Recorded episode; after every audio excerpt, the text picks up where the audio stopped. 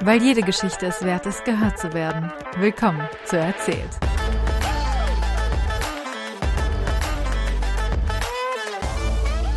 Geil. Okay. Guckst du heute Dschungelcamp? Wichtigste Frage vorab. Oder Ich- bist du nicht so Dschungel? Ich bin voll anti-Dschungel, wenn ich ehrlich bin. Okay. Also so, auch so Also- richtig anti. Also es gibt ja super viele, ich habe auch eine Freundin, die das voll gern guckt. Es gibt ja, Ja. so super viele, die das lieben. Und Ich lieb you do auch. you, boo. ja, also you do you, genieß Ja, ja. es, äh, guck es dir an. Aber erstens bin ich nicht so ein Typ für ekelhafte Sachen generell. Das Das mag ich auch nicht. Also wenn die essen müssen, das, da guck ich, kann ich auch nicht hingucken. Das finde ich widerlich.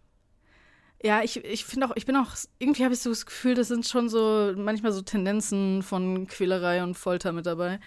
Also so. Genau. Ja, und das, ist find halt ich einfach was, was ich nicht so geil finde. Ich finde so den Gossip oder Ja. sowas, wenn die da liegen und reden miteinander, das ist schon interessant. Also da, da gucke ich Ja, mir das dann ist halt, auch warum Videos ich so an. das. Ja, warum ich das halt so hauptsächlich gucke, wegen dieser psychologischen Studie halt, ne, was es so mit den Menschen macht, wenn die da so. Also es müssen von mir ist ja auch keine Promis sein, das könnten irgendwelche Menschen sein, ich würde es trotzdem gucken, weil ich das psychologisch so spannend finde, was mit dir passiert, wenn du 14 Tage lang so einem Dschungel bist. Ich glaube, ich finde das mit irgendwelchen Menschen fast noch besser als mit irgendwelchen äh, Y-Promis. Ja, ich hatte halt mal vor äh, Ewigkeiten, ähm, ich glaube, das war in der krassen Corona-Lockdown-Phase, da haben wir das britische Dschungelcamp geguckt und das Hm. war richtig wholesome. Die waren alle voll nett zueinander, die mussten keine widerlichen Kackprüfungen machen. Es war richtig wholesome in so einem Schloss in, äh, keine Ahnung, Schottland, weil die halt ja auch nicht ausreisen durften, großartig. Ne? Stimmt, ja. Und ähm, das hat uns richtig, also das hat uns fast schon schockiert, wie unfassbar nett das alles war. Das ist voll Aber auch das war cute. richtig cool. Ja, das war richtig schön. Das hat mir Dschungelcamp auch nochmal von einer ganz anderen Seite gezeigt. So, ne? Ja. Ja, ich finde halt generell total, wie du gesagt hast, so dieses ähm, einfach gucken, wie sich Menschen in so eine, so eine Ausnahmesituation verhalten und, Mhm. und wie sie auch damit Ja, umgehen, spannend. dann, dann vielleicht auch gerade jetzt in der heutigen Zeit ist es ja immer Ja. krasser, vom Handy und von allem weg zu sein. Ähm, Ja, ich kann mir das zum Beispiel nicht vorstellen, zwei Wochen ohne mein Handy. das irgendwie denk, ich zu denke ich auch mal, wenn ich GNTM gucke und die haben einfach monatelang Ja, oder weiß ich nicht, wie lange die da weg sind, irgendwie ihre Handys nicht. Als krass, Teenager, stimmt. als Junge, also Das ist mir noch nie so bewusst gewesen, aber ja. also wahrscheinlich, weil zum Zeitpunkt, als ich das geguckt habe, ähm, da hatte ich ja selber, da hatten wir selber keine Handys mit Internet. Ja, ja, Also da waren glaube, Handys nicht so relevant. Daran, dass ich da nie drüber nachgedacht habe. Ja, das ist auch sowas, was mit der Zeit, also mit der Zeit halt immer krasser geworden ist, weil diese ganzen Shows, wo die waren, wo die dann, ähm, wo sie nichts nach außen tragen dürfen oder keine Ahnung, wo das alles verboten ist. Ich meine, ich bin ja auch in den Anfang 2000ern aufgewachsen und so, da hatte man, wenn man ein Handy hatte, war das eins, um seine Mutter anzurufen, falls man stirbt. Und Ja. man hatte noch Angst vor dem Ja. großen, bösen Internetknopf. Boah, ey, wenn wenn, man den den gedrückt, gedrückt hat, ne, da hat man direkt gedacht, boah, ich muss jetzt fünf Mark Taschengeld abgeben. Ja, ich habe gleich gedacht, oh mein Gott, wir, wir müssen auf der Straße leben, jetzt sind wir arm. Ich habe den Internetknopf gedrückt. Ähm, ja, Ich aber. würde sagen, du hast jetzt schon Material, das du reinschneiden kannst. Ja, honestly, das ist schon der Start der Folge. Der Start so. der Folge ist Ja. eindeutig das. Also ihr könnt uns natürlich auch gerne sagen, wie es bei euch aussieht mit Dschungelcamp und dem ganzen Kram. Und ob, die, ob ihr das guckt. Ich finde irgendwie, so DSDS ist voll. Ich, Mhm. ich, kennst du jemanden, der das noch guckt? Guckst du das? Nee, das frage ich mich nämlich auch immer. Also gerade bei all diesen ähm, Shows, so die, diese Dieter Bohlen-Shows, sage Ja, ich mal. ja. Ne? Also dieses äh, Deutschland sucht den Superstar. Äh, Gibt's das überhaupt noch? Ja, Schauen es das noch, noch. Menschen? Und also ich frage mich halt immer, wie krass die Quoten sein müssen, dass sie trotzdem noch das Geld haben, das umzusetzen. Total. Also, weil die reisen ja dann auch immer sonst wohin und so, keine Ahnung. Ja, Also zum Beispiel, glaube ich, GNTM ist was, was wirklich viele Leute noch gucken. Also da sieht man ja auch eine Community, die dann darüber twittert oder sowas oder ext oder wie auch Mhm. immer wir das jetzt nennen wollen. Ähm, tweetet. Das ist, für tweet. mich ist es für Ja, immer es wird- tweeten. Same, immer. Ähm, und, aber dann gibt es halt hier sowas wie, wie, wie X-Factor? Nein, das ist ganz alt. Wie heißt das denn? Voice? The Voice? Voi The Voice? Äh, ja, das ist ja viel besser als DSDS. Ja, ich habe auch dann nur die erste Staffel damals gesehen, aber ähm, Ich habe es auch nie da- da geguckt. geht's ich habe halt- nur immer was mitgekriegt, so auch von den USA und so, wo die dann so krasse, extreme Promis haben. Das haben sie in Deutschland ja auch eigentlich ziemlich bekannte Leute, die da dann diese Coaches sind. hm, ich habe keine Ahnung, wie das heutzutage ist, aber äh, ich finde es alleine schon angenehmer in einem Umfeld zu sein, in dem man nicht die ganze Zeit geschämt wird. angenehmer in einem Umfeld ohne Dieter Bohlen zu sein. Ja. So. also ich verstehe auch nicht, wie der überhaupt noch. Es ist so ein Mario Bart Ding. So ein, ja. Wieso, wieso, exist, wieso, wieso haben die noch eine Plattform in irgendeiner Form? Ja, ist doch bei Luke Mockridge fragt man sich das doch hm. auch. Oh, ja. Also, keine Ahnung. Oh Gott, da gibt es so naja, viele. lass uns über schönere Dinge reden. Ja, das finde ich auch. Ich ja, lass uns mit einem Anfang ja starten. Mal, genau, wir können ja erstmal begrüßen. Hi und herzlich willkommen zurück zu Erzählt dem Podcast. Das ist äh, lange her. Ich bin langsam wieder gesund und ich habe meinen ersten Gast des Jahres und zwar Lea. Hallöchen. Hey, hi. Willst du ein bisschen was erzählen, geht? wer du bist und was du so machst? Ja, kann ich sehr gerne machen. Also mein Name ist Lea Kaib. Ich bin, oh Gott, das ist immer dieses, was bin ich? Wer bin ich?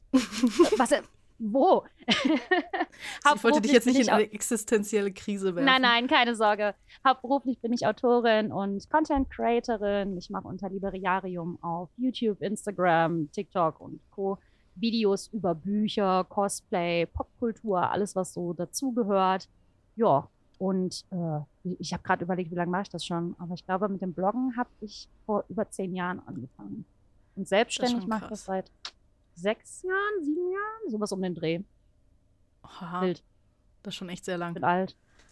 Ja, aber vor allem ist es halt irgendwie, ich finde es so krass, weil äh, das ist ja was, wovon viele auch träumen oder was viele gerne machen wollen würden. Und vor allem sich halt auch selbstständig machen zu können, glaube ich, braucht mhm. erstmal was. Das ist, macht, sieht man ja auch in dem Sinne, dass du es seit zehn Jahren machst und seit sechs Jahren selbstständig bist. So, dann hast du ja, ja. da schon eine Zeit gehabt, in der du das erstmal aufbauen musstest, bis du Absolut. sagen konntest, okay, das mache ich jetzt selbstständig. Ja. Ich sage auch immer so, mein Studium war jetzt nicht notwendig für viele Dinge, aber für eins auf jeden Fall, und zwar für meine Selbstständigkeit. Was weil ich da die äh, Germanistik und Anglistik und später dann oh. im Master nur noch Germanistik. Aber da hatte ich dann halt Zeit, mich auszuprobieren ne? und konnte dann einfach mal gucken, was macht mir so Spaß. Ja. Also ohne mein Studium hätte ich die Selbstständigkeit nicht machen können. Ja, weil wenn du gleich im Beruf gegangen wärst, hättest du ja gar keine Zeit gehabt, da nebenbei auch so Korrekt. vielleicht noch ein bisschen was zu machen und dich auszuprobieren. Ja. Aber vor allem, was ich so faszinierend finde, ich habe so viele Autoren und Autorinnen hier bei mir im Podcast schon gehabt. Irgendwie, wir könnten mit den ganzen Büchern der Menschen, die bei mir im Podcast waren, mindestens ein Regal füllen. Ja, nice, also, finde ich gut. Das ist hier schon richtig. Also, falls ihr Lesetipps braucht, äh, scrollt einfach mal durch die Folgen. ihr findet bestimmt irgendwas, was euch gefällt. Worüber schreibst du denn so? Worum geht's in deinen Büchern? Boah, das ist äh, auch schwer zu pauschalisieren, weil ich eigentlich auch alles Mögliche schreibe. Also ich sag mal, meine drei Pfeiler sind Fantasy, Romance und Jugendbuch. Mhm. Aber äh, eigentlich, was alle meine Titel gemeinsam haben, sind, dass queer sind. Also mhm. ja, ich glaube, das, das kann man sagen. Hauptsache es ist gay. Hauptsache es ist gay. Wo es spielt, wann es spielt, es ist genau, gay. ja, Hauptsache gay. ich stelle es mir voll schwierig vor, Fantasy zu schreiben. Ich habe auch mein Leben, ich habe so eine, eine Idee für ein Buch, aber das ist halt schon seit mm. ich Teenie bin. Und da habe ich immer, habe ich schon angefangen, die zu schreiben. Und ich habe immer mal wieder weitergeschrieben und immer mal wieder nicht. Also eigentlich primär nicht, aber ja, immer mal wieder ist wieder aufgefangen.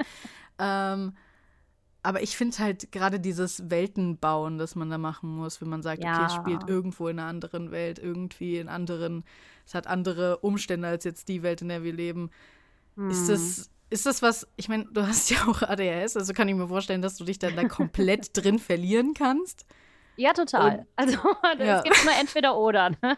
also entweder ich weiß alles über meinen Charakter oder gar nichts. Also ähm, ja, aber ich schreibe ja auch nicht so krass jetzt High Fantasy, wo es mhm. wirklich neue Welten gibt und so. Ich bin ja da schon eher bei Urban Fantasy unterwegs, weil ich diese Mischung ein bisschen spannender finde.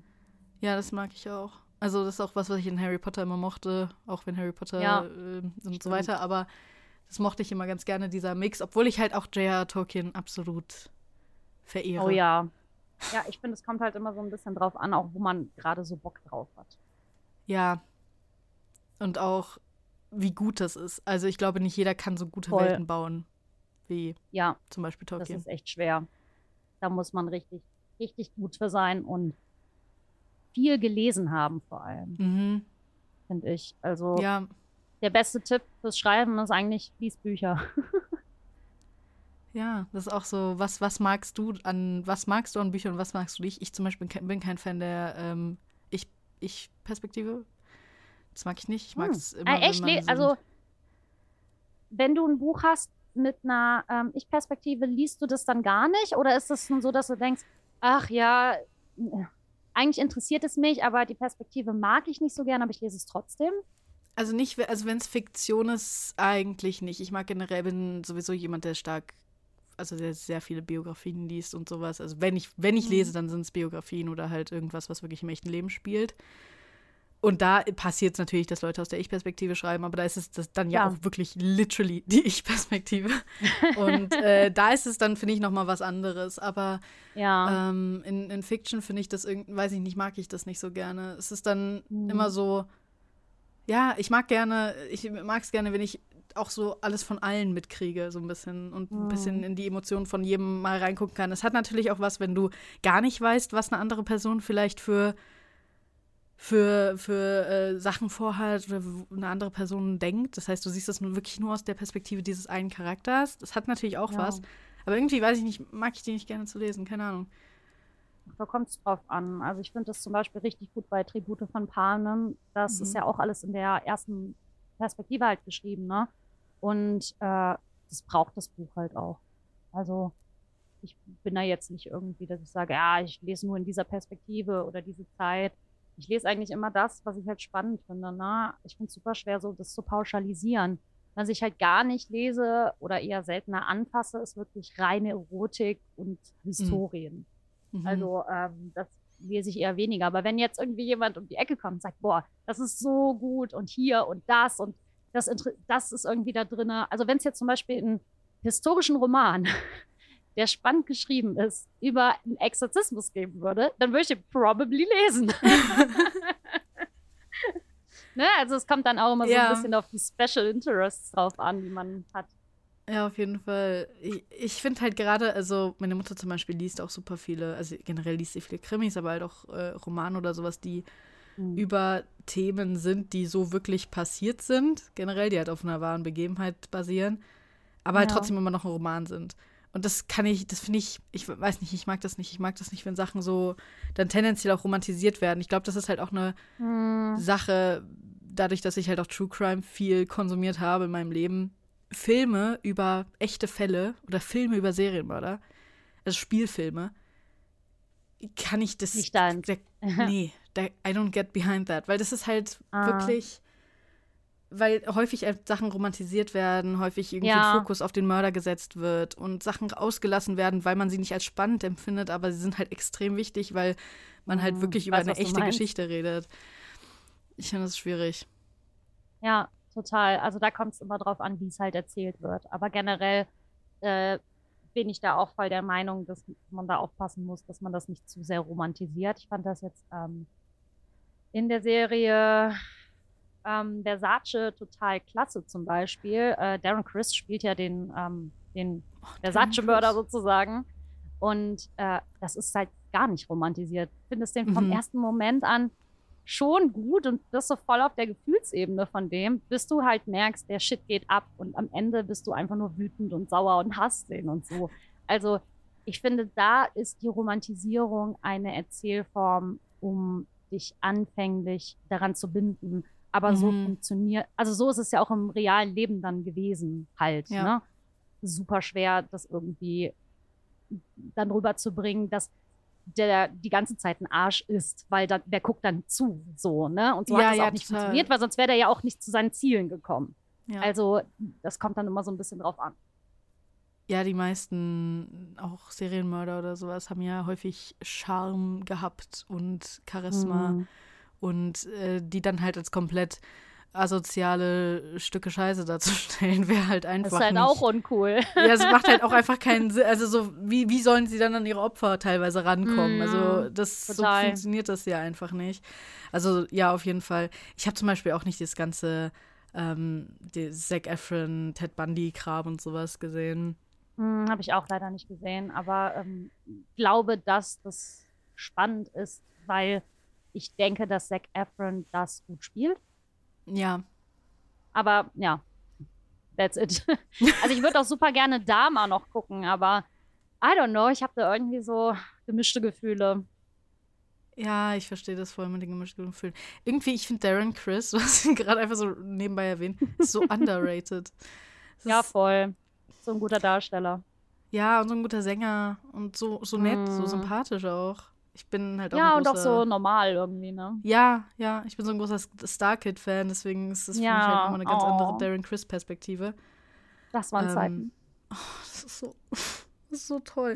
Falls ihr Starkid nicht kennt und falls ihr Harry Potter mögt und J.K. Rowling kein Geld geben wollt, dann guckt auf YouTube A Harry Potter Musical, A Harry Potter Sequel und so weiter. Und auch alle möglichen anderen Sachen von Starkid. Ja, einfach, außer ihr seid aus der Generation Z und sagt, ich möchte keine Videos auf YouTube gucken mit einer schlechten Qualität. Weil tatsächlich, da müsst ihr durch. Das haben wir Ja. vor 15 Jahren auch durchgemacht. tatsächlich der erste Starkid gibt's, den gibt's jetzt, äh, der erste Starkid, der erste A Harry Potter Musical, den gibt's jetzt in ähm, Remastered. Also irgendjemand hat den, hat den ein bisschen verbessert, hat die Qu- Tonqualität What? verbessert und die Bildqualität. Und das, vor allem Tonqualität finde ich halt extrem wichtig, weil häufig hat man gar nicht verstanden, was die gesagt haben. Mm, Weil- das stimmt. Das halt einfach von der Bühne aufgenommen wurde in einem kleinen, ne? Mit einer Kartoffel. Naja, es, es war Ähm, ja auch halt nur so ein, ein Studi-Ding. Ne? Die Ja. haben ja auch gar nicht gewusst, was das für, also was das für eine Auswirkung haben. dass bei AVPSY Ivana Lynch mitspielt und Luna spielt. Ja, witzig einfach. Richtig wild. Ich liebe sowas. Ich finde sowas total schön, wenn man so merkt, okay, die hatten einfach Spaß miteinander. Mm, Wollten genau. irgendwas Cooles machen und dann wird da halt was draus, was alle lieben. Das Ja. ja. voll schön. Ja, deswegen liebe ich zum Beispiel auch Critical Role. Das äh, weiß nicht, ob du damit das, Nee. das kennst. Das spielen ähm, SynchronsprecherInnen zusammen Dungeons and Dragons. Und das ist halt die Serie, wenn du irgendwie Dungeons and Dragons magst und gerne live Leuten beim Rollenspiel zusiehst. Ne? Die haben sie halt auch alle getroffen, so nach dem Motto, ja, wir wollen das einfach mal spielen, haben das halt im Wohnzimmer aufgenommen und jetzt sind die halt in der dritten Staffel und es ist die bekannteste Show äh, im D&D-Universe und die sind auf Comic-Cons Riesenstars. Es ist super schwer, die nach Deutschland zu bekommen und so. Also echt eine wilde Nummer. Ich liebe solche Geschichten. Das Ich ist auch. so cool. Das ist auch immer richtig schön. Vor allem, wenn man halt auch denen einfach anmerkt, dass sie einander mögen. Dass sie ja. das, ja, Genau. genau. dass sie erstens Bock aufs Projekt haben, aber auch Bock aufeinander und es einfach machen, wenn sie sich mögen und da gar nicht so viel Gedanke hinter ist. Ja, ich mag das auch voll. Ich, ich will jetzt wieder EVPM gucken. Okay, aber reden wir mal noch ein bisschen über dein Leben und wer du so bist und so. Oh Gott. Willst du, äh, ja, ja, jetzt wird es richtig tief philosophisch und äh, DPR. ähm, wie bist du aufgewachsen? Ich finde es immer auch interessant zu wissen, hast du Geschwister? Wenn ja, bist du älteste, jüngste oder mittendrin? Und bist du mit Mutter und Vater traditionell aufgewachsen oder gab es da ein bisschen andere Mischgeschichte? nee, ich bin tatsächlich ziemlich traditionell aufgewachsen. Also, ich habe einen jüngeren Bruder, der ist sechs Jahre jünger als ich. Und mit meinen Eltern, ja, in einer kleinen Stadt in Nordrhein-Westfalen aufgewachsen. Dann sind wir umgezogen in äh, ein größeres Haus. Ja, und da habe ich auch relativ lange gelebt, bis ich Mhm. ausgezogen bin. nee, also wirklich ganz traditionell aufgewachsen. Ich finde es auch immer ein. Zeichen, da natürlich hätten, wie gut man sich mit der Familie versteht oder wie gut man auch aufgewachsen ist oder sowas, wie lange man dann halt auch noch zu Hause bleibt. Mhm. Weil ich glaube, viele Leute haben auch so irgendwie das Gefühl oder judgen. Ich meine, ich lebe auch noch zu Hause, offiziell zu Hause halt. Weil Mhm. ähm, ich wohne in Frankfurt, das kann man nicht bezahlen.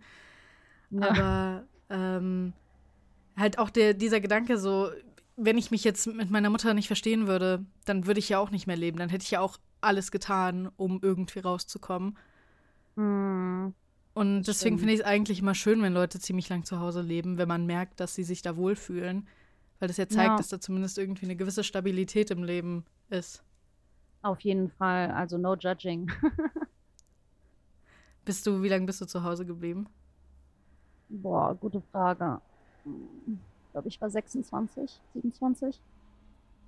Das heißt, ich muss dieses Jahr auch ausziehen, um mit dir gleich Nein! zu ziehen.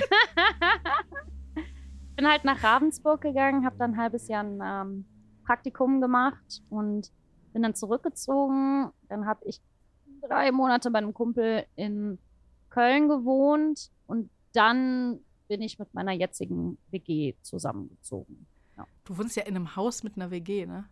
Mhm. Voll cool. Da habe ich auch schon Richtig drüber nachgedacht. Mietet ihr oder habt ihr irgendwie Geld zusammengeworfen? Nee, das ist tatsächlich gemietet, aber das war auch ein super glücklicher Zufall.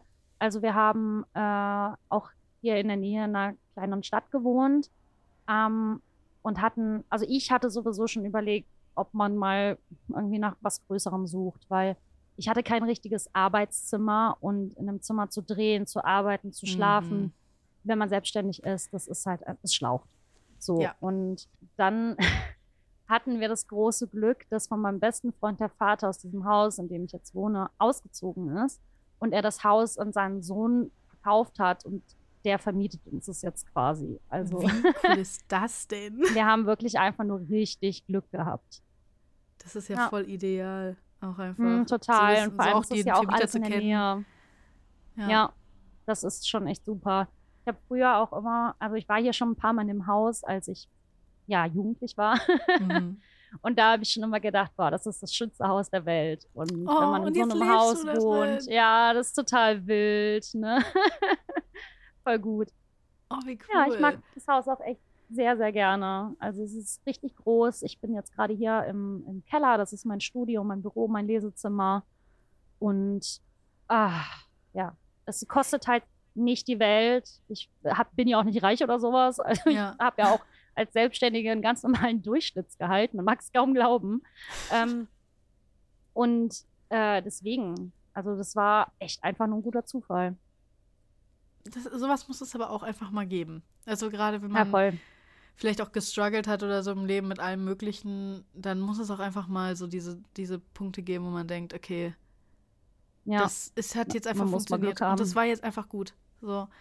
Und ich Mhm. finde es auch generell irgendwie eine. Ich habe, wie gesagt, auch schon mal drüber nachgedacht, so in Frankfurt sind nämlich tatsächlich Häuser zu mieten so verhältnismäßig fast günstiger als Wohnungen. Also so, weil du kriegst viel mehr für dein Geld. Ja, I Und know what deswegen habe ich auch schon überlegt, einfach mit Freunden in ein Haus, ein Haus zu mieten. Das ist geil. Ja. Das ist halt so eine coole Idee. Und ich glaube, das ist auch Mhm. was, was viele Leute denken, sobald sie in ein Haus ziehen, müssen sie so settle down, weißt du, so Familie Nee, gar nicht. und sowas. Aber wieso kann man nicht einfach ein riesiges WG-Haus machen? Mit Ja, sehe ich Leuten? genauso. Ich finde das auch immer extrem lustig, weil wir auch immer spekulieren, was die Nachbarn denken, was wir für eine Konstellation sind. Was ihr da für, ein, für Dinge treibt bei euch. ja, genau. Eine Kommune. Ja, wir sagen auch mal, wir sind eine Kommune. Die Leute immer schön verwirrt. Ja, das glaube ich.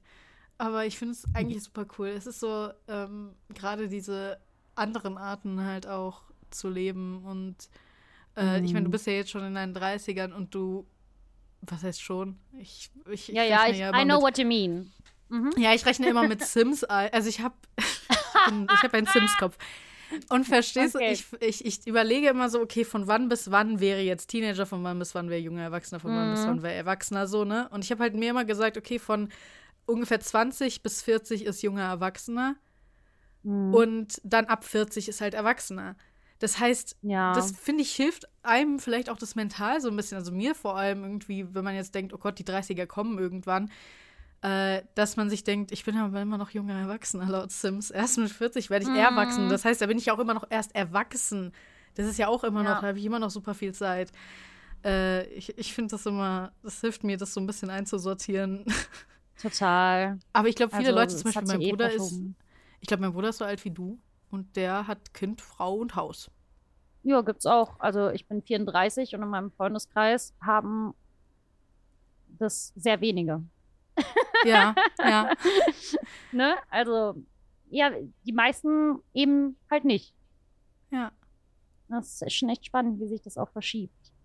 Ist es auch so ein Shift? Hast du das Gefühl, dass du den so ein bisschen gemerkt hast jetzt mit der Zeit? Also, dass es Ja, auch vielleicht weniger von einem erwartet wird?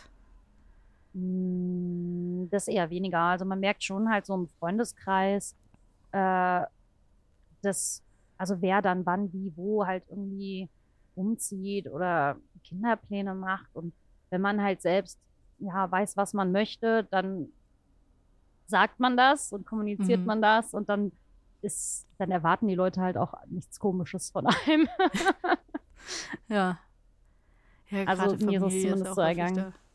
Ja, es gibt ja auch Familien, genau. die dann irgendwie immer nervt und irgendwie Ja. was sagt, aber da, auch da ist Ja. es immer unterschiedlich, ob man welche hat, die Verständnis haben und verstehen, dass da auch andere Genau. Lebenswege quasi bestritten werden. Und- Und wie man damit umgeht. ja. Auf jeden Fall. Ich meine, du hast Katzen, du brauchst keine Kinder. Ganz genau. Ich bin sterilisiert und habe Katzen. Läuft. Also, das ist ja auch äh, ein Thema, über das viel mehr gesprochen wird, also Sterilisation. Hm, Ähm, dass man, also selbstbestimmte Sterilisation quasi. genau. Da wird viel mehr drüber gesprochen, jetzt Gott sei Dank. Aber ich glaube, das Ja. ist immer noch ein sehr, sehr schwerer Weg. Oder wie war das für dich? Und wieso hast du dich überhaupt einfach, dafür entschieden? gesagt. Ich, ich finde es, also, ich finde es einfach total ekelhaft, mir vorzustellen, dass in meinem Bauch ein anderes Lebewesen dran wächst. Mhm. Finde ich eklig, will ich nicht. Ja. Das war schon immer so meine allergrößte Panik, schwanger werden. Äh, nicht jetzt, weil dann da ein Kind ist, sondern dieses, also wirklich dieses, man ist neun Monate und trägt da sowas aus. Ich finde das so gruselig. Und ich habe da so. Respekt vor. Ja, ich, äh, weil der Körper sich ja auch so krass verändert und Mhm. alles, ne? Und ähm, ich persönlich bin auch immer der Meinung, man sollte erst Kinder kriegen, wenn man sich gut genug um sich selbst kümmern kann. Ähm, weil nur dann funktioniert das, dass man ja sein Kind halt auch priorisieren kann, weil meistens ist es ja schon so, dass man die Bedürfnisse seines Kindes definitiv über die eigenen stellen muss. Ne? Also bestes Beispiel, du bist krank, das Kind ist krank. Ja, du kannst ja das Kind nicht dann einfach ignorieren und denken, ja, ich bin aber auch krank, so, ne? Und ähm, keine Ahnung, ich kann mir das halt für mein Leben auch nicht wirklich vorstellen. Äh, deswegen war das für mich eigentlich schon immer klar, wenn, dann will ich vielleicht mal adoptieren oder so, wenn Mhm. mir mal langweilig ist mit 50. Kann ich voll Und- nachvollziehen. Ja, und äh, tatsächlich war das dann alles eher wieder ein bisschen zufällig, weil ich nämlich auch gedacht habe, das ist so schwer mit Sterilisation und bla Mhm. bla bla. Aber es ist, glaube ich, ein Jahr her. Ähm, eine bekannte Person von mir hat den Schritt nämlich auch gemacht und mir erzählt, ja, es geht über, ich glaube, einfach steril heißt der Verein. Mhm. Weiß nicht, leider das den Wortlaut nicht genau, aber Kann, ich mir noch mal, nicht kann genau, ich noch mal aber nachgucken und dann packe ich das Genau, einfach nochmal nachgucken. Ähm, und dann kann man da seine Postleitzahl eingeben. Dann spuckt er einem aus den nächsten Gynäkologen quasi, der das macht in der Praxis. Dann machst du da einen Termin. Ich hatte meinen Termin innerhalb von zwei Wochen oder anderthalb Wochen. Bin dann dahin gefahren. Und äh, der einzige Grund, warum sie es nicht machen konnte, ist, dass ich- weil ich eine Schlafapnoe habe. Oh, okay. Ja, genau. Also normalerweise fährst du halt ins Krankenhaus, du wirst sterilisiert, dann gehst du wieder nach Hause. Sie Ja. hatte aber gesagt, sie möchte, dass ich über Nacht bleibe und sie würden keine Übernachtsituation machen. Also muss ich halt woanders hin, wo ich auch über Nacht bleiben kann. Quasi, dass Ja. man dich beobachten kann, wie das, wie du dann auch Ja, vielleicht schläfst genau. oder halt auch während der Narkose ist das vielleicht ein bisschen. Absolut. Schwierig, und das, ja. das war quasi die einzige Herausforderung bei mir. Du musst es natürlich selber zahlen. Ja. Ähm, ich, ich bin total froh, dass ich das gemacht habe, weil am nächsten Tag kam die Ärztin so zu mir, äh, ja, sie haben übrigens auch Endometriose. Ich so, ja, cool, wusste ich nicht. Oh, Spannend. Schön, was Sie alles herausgefunden haben beim Sterilisieren. ich finde gerade, also Endometriose ist ja auch so ein krasses Thema, dass es irgendwie, dass es so schwer ist, es zu diagnostizieren, dass das meistens eben wirklich nur durch eine OP diagnostizierbar ist. Ja, genau. Du musst halt eine Bauchspiegelung machen, ne? Und dazu brauchst du halt eine Narkose. Das ist so krass. Ja, und es ist ich- was, was also, hier, glaube ich, sehr viele Leute betrifft und sehr stark auch im Leben einschränkt. Ja, also ich kann das nur empfehlen. Ähm, lasst es checken, auch wenn es kacke ist. Also wenn man das Gefühl hat, ey, ich könnte das haben, einfach beim äh, Gynäkologen ansprechen. Die haben da ja auch dann meistens schon, also die können ja dann auch sagen, hey, der Verdacht, ja, ist da. Und die haben ja auch Mittel und Techniken, das ein bisschen nachgucken zu können. Aber Mhm. wenn man halt hundertprozentig sicher gehen will, muss man da die äh, Bauchspiegelung machen. Und ich habe, ähm, seitdem ich das weiß, habe ich eine Tablette und habe halt meine Periode nicht mehr. Das ist schon ganz nice. Ja, das mache ich auch mit der Pille, aber äh, also ich Ja, habe eine, ich habe halt eine Pille, die, ähm, die ist, glaube ich, mit De De Destagen oder sowas heißt das, halt nicht mit Mhm. Östrogen äh, oder Gestagen, whatever. Ähm, weil ich halt Migräne habe, darf ich kein Östro keine Ja. Östrogenpille nehmen. Und die nimmt man halt auch durch. Das heißt, da ist dann auch ähm, Ja. ja, also das sind auch Hormone, die ich da nehme, aber es ist halt Ja. nicht mehr, das ist halt keine Antibabypille. Ja, ja. ja. Hast du, würdest du sagen, du hattest einen Leidensdruck? Also, weil die Endometriose war ja nicht der Hauptgrund, weswegen du das gemacht hast, aber hast, du ich hast du es das Gefühl, dass, hattest du, hattest du starke Bauchschmerzen und so? Nee, gar nicht. Also äh, ich habe ja auch ganz lange die Pille genommen wegen Mhm. meiner Angststörung, weil ich Angst habe, schwanger zu werden. Äh, Mm, und ja. ähm, mit der Pille konnte ich exakt auf den Tag kalkulieren, wann ich meine Tage kriege. Das heißt, ähm, ich wusste ganz genau zu dem Zeitpunkt, okay, ich bin nicht schwanger. Ja. Und das war der einzige Grund, warum ich die quasi noch genommen habe, so lange. Ich hatte dann, ähm, das ist jetzt auch, glaube ich, schon drei Jahre her, meine, oder vier, hm, I don't know, meine Diagnose mit der, äh, mit dem Bluthochdruck. Ja, ich habe viele Krankheiten. Ja, bist du Ähm, nicht alleine. ja. Und da, dann durfte ich die halt nicht mehr nehmen, logischerweise. Mhm. Ja, habe ich dann halt weggelassen und dann habe ich auch gemerkt, ach krass, äh, das sind also Periodenschmerzen. Also ich hatte auch schon Schmerzen, aber nie so krass wie dann. Ne? Und ich dachte, ja, okay, dann ist das halt so. Aber man denkt ja nicht sofort, man hat Endometriose. Ja, vor allem, Ne? weil es einem so jetzt auch- eingetrichtert wird, dass, dass Schmerzen Genau. normal sind. Ja, ja, und es war auch nie so krass, dass ich jetzt, ich, also ich habe wirklich Leute in meinem Umfeld, die fallen in Ohnmacht, wenn sie ihre Periode kriegen, ne? Und dann dachte ich so, ja, komm. Also man, man drückt das irgendwie dann so runter. Ja. Nö. Und ähm, dann hatte ich halt mir gedacht, okay, was kann ich sonst machen? Ja, ich könnte mich einfach sterilisieren lassen, weil dann ist safe. Und ich so, okay, mache ich. Als ich dann halt wusste, wie einfach in Anführungszeichen es geht. Mhm. Wenn man die richtige Ressource hat, quasi. Äh, Genau, ja. Und man sollte sich natürlich auch sicher sein, weil eine OP ist halt immer ein Eingriff. Und nö, das Mhm. war alles voll easy. Also ich konnte danach auch direkt wieder laufen und alles. Also, ich meine, es hört, dich- hört sich bei dir ja fast an, als hättest du wirklich eine Phobie vorm Schwangersein. mhm, Ähm, mhm. Oder zumindest sehr nah da Voll. dran. Also wirklich eine Ja, richtige total. Angst. Und da ist es ja, also der absolut intelligenteste Weg, sich da eine massive Angst einfach zu nehmen, die immer Mhm. irgendwie über einem hängt. Und auch wenn es vielleicht, ich kann mir auch vorstellen, auch wenn es irgendwie eine Zeit gab, in der du gar nicht wirklich aktiv warst und eigentlich gar nicht möglich war, hattest du vielleicht trotzdem Angst, schwanger zu sein, weil who knows? Ja, total. Absolut. Genau das, das ist es halt. Ne? Also, ich muss keinen Sex haben, um Angst zu haben, schwanger zu werden. Ja, weil das, Das halt ist halt einfach so eine Angst. Keine Ja. Ahnung. Weiß nicht, was bei uns äh, im, in den 90ern schiefgelaufen ist. Vielleicht haben sie in zu vielen Teenie-Filmen gesagt, wenn man in einem Whirlpool sitzt, wird man schwanger, weil jemand rein ejakuliert hat, obwohl man ja weiß, dass es nicht möglich ist. I don't know, was für ein Trauma da äh, hängen geblieben ist. Ja, aber ich meine, es ist so, so cool, dass du tatsächlich für so eine so eine krasse Angst eigentlich ja jetzt eine Lösung gefunden hast. Ist die Angst auch jetzt, würdest du sagen, komplett weg? Kannst du das so rationalisieren, dass dein Körper, dass dein Kopf weiß, okay, ich kann, es geht gar nicht mehr? Oder hast du die trotzdem immer noch ein bisschen? Hm, eigentlich bin ich, seitdem ich die OP habe, da sehr fein mit, dass ich weiß, it's not possible. Also was nämlich immer noch so im Kopf ist, ist, ja, aber sie können ja trotzdem eine Eileiterschwangerschaft kriegen. Ja, Das ist so ein bisschen so, wo ich mir denke, ja, okay, aber ah, ich denke mir dann halt, ja, wenn es so ist, dann ist es so. Und dann kann man auch da was gegen machen. Mhm, Also es ist ja. ja. jetzt auch nicht so, ich habe ja auch keine Angst vor Abtreibung oder sonst was. Also wenn ich schwanger geworden wäre, ich hätte sehr wahrscheinlich abgetrieben, einfach weil die Angst da viel zu groß ist, ne, um das mal jetzt ganz äh, offen darüber zu reden, über das Ja. Thema. Ähm, aber äh, man kann halt, also man, man kann halt immer nächste Schritte machen, um sich selbst zu verwirklichen und ja, damit zu gehen, dass es einem selbst halt gut geht, weil das ist genau das, was ich vorhin gesagt habe, ne? Ähm, wenn man halt nicht selbst für sich sorgen kann, wie soll man dann für ein Kind sorgen? ja, total. Also ich meine, das mal ist halt immer so die Sache, gerade auch wenn jetzt irgendwie Leute schwanger werden oder sowas, die in irgendwelchen schwierigen Umständen sind und aber sagen natürlich, sie wollen das Kind behalten, weil sie unbedingt ein Kind haben möchten, dann findet man immer irgendwie einen Weg oder meistens einen Ja, Weg, das hinzukriegen und so. Absolut. Äh, aber wenn man es bewusst macht, ist halt immer so eine ganz andere Geschichte. Wenn man bewusst Ja. sagt, ich möchte jetzt ein Kind haben, aber man ist in einer komplett instabilen Situation, dann wird man dem Kind, kann man dem Kind dann natürlich am Ende auch einfach gar nicht gerecht werden.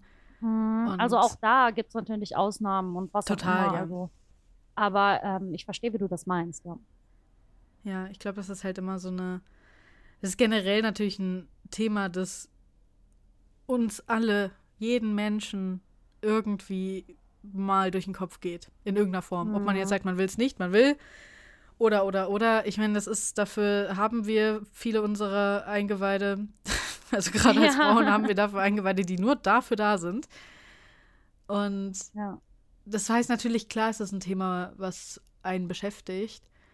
Äh, aber ich finde es irgendwie schön. zwangsläufig. zumindest- Ja, zwangsläufig. Ich habe aber auch das Gefühl, dass es zumindest jetzt so ist, dass man mehr drüber reden kann. Also auch mehr Total. drüber diskutieren kann auch. Mhm. Ja. Und vielleicht auch Und es kommt auch immer sehr stark- wird.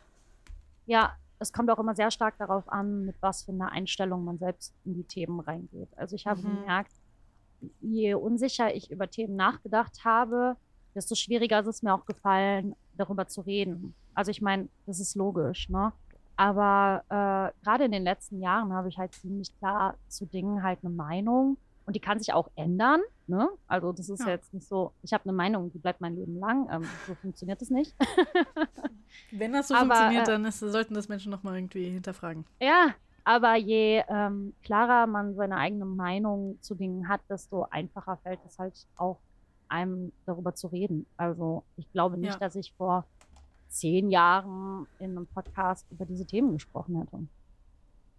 Ja, ich glaube aber auch, dass es, dass vor zehn Jahren zum Beispiel ich auch irgendwie vielleicht bei manchen Themen, wenn ich jetzt jemanden hätte, der mit mir darüber spricht, so offen, dass man dann vielleicht auch so ein bisschen zurückhaltender wäre und gedacht hätte, ach ja, Ja. aber. Also ich glaube, Genau. gerade Abtreibung ist natürlich ein sehr momentan auch immer noch sehr daes Thema. Es ist sehr omnipräsent äh, in der Mhm. Politik und alles. Und leider halt auch sehr negativ. Ähm, Wenn man Beispiele halt auch einfach diese Länder, also ich finde, das ist mit das Schlimmste, die Länder, die das schon legalisiert hatten und dann halt Ja. wieder zurückgehen. Ich kann auch nur den Kopf schütteln. Also gerade aktuell, was da wieder abgeht. Darf man im Podcast Scheiß Nazis sagen? Ja, du darfst dir alles Scheiß sagen. Nazis! Das unterschreibe ich so. Sehr schön. Nee, ähm, es ist halt richtig, also bei uns in Köln war ja eine Riesendemo und Mhm. äh, das zu sehen, wie viele Leute da gegen die AfD und so protestiert haben, mega geil. Also ich persönlich kann da nicht hin, weil ich habe halt Panikattacke und so einer Menschenmenge, das ist Ja. mir zu heikel. Das Aber irgendwie äh, doof. ja, voll, genau. Aber ähm, finde ich ziemlich gut, was momentan protestiert wird. Es ist halt auch irgendwie, man fühlt sich natürlich, also zumindest bin ich da, äh, geht es mir da so sehr stark. Ich fühle mich einfach sehr hilflos und Hm. ein bisschen so das Gefühl, man ist irgendwie ausgeliefert der Zukunft in dem Sinne, dass ich, Ja, absolut. ich kann Ist gar ja nicht, auch. was genauso, ich weiß ja gar nicht, was die Zukunft bringt. Deswegen bin ich auch jemand, der sich also momentan wegen Mental Health und sowas aktiv auch von manchen Themen einfach mal distanziert und die gar nicht so genau Ja. wissen muss, weil ich kann die Welt nicht retten. Und das ist was, was man Das sich auch immer wieder vor Augen führen muss, aber man kann natürlich das tun, was man tun kann, was ist, was zum Beispiel Ja. demonstrieren ist oder halt sich offen gegen Dinge aussprechen oder sich offen für Ja. Dinge aussprechen. Genau, das Aber ist halt super Ende- wichtig, dass man da seine eigene Balance findet, ne? Weil Ja. man, es ist nicht möglich, zu allen Themen was tun zu können. Ähm, man muss halt auf seinen eigenen Fußabdruck in der Welt achten, schauen, wo man was tun kann, wo man mit sich auch noch wohlfühlt. Und klar, man muss auch manchmal Dinge tun, die aus der Comfortzone hinausgehen. Also das ist Ja. literally Angstbekämpfung. Aber ähm, ich werde nicht auf eine Demo gehen, wenn ich weiß, ich kriege da eine Panikattacke. Das, also das ist ja totaler Quatsch. So. Total. Genauso wie ich Deswegen, dann eben sage, also- so ich gucke keine Nachrichten, weil es mir nichts bringt, weil ich danach depressiv bin. ja, weil genau. es halt das einfach ist halt viel auch zu viele gut, ne? Informationen auf einmal sind. Ja, da äh, muss die man alle echt gucken, wie man anders wie man anders den Weg geht halt. Ne? Genau, also die ja. Lösung sollte nicht sein, ich lasse es ganz, sondern Ja. find halt eine andere Lösung. Auch dieses One Size Fits All, dieser Gedanke, dass Mhm. wenn ich das machen kann, dann kannst du das auch, Ja, ist nee. absolut absurd. Mhm. Und ich glaube, den Ja, haben das ist halt auch Leute einfach- aber auch. Ich, ja, das schließt einfach unfassbar viele Menschen mit Behinderung auch schon aus. Ne? Ja. So, Total. ja. Und auch diese, es gibt ja auch dieses Saying, so von wegen, jeder hat die gleichen 24 Stunden am Tag, was halt einfach nicht ferner von der Wahrheit sein könnte. ja. Jeder hat Also, vielleicht ne, 24 Stunden, aber nicht die gleichen. Genau. Ja, das ist es halt. Also, das ist so ein bisschen dieses Toxic Positivity, ne? Schlaue Kalendersprüche, die einem helfen sollen, aber den meisten halt nicht helfen. Also, ich finde schon gut, dass es so Sprüche gibt für Leute, die Mhm. gar keine Berührungspunkte haben, weißt du?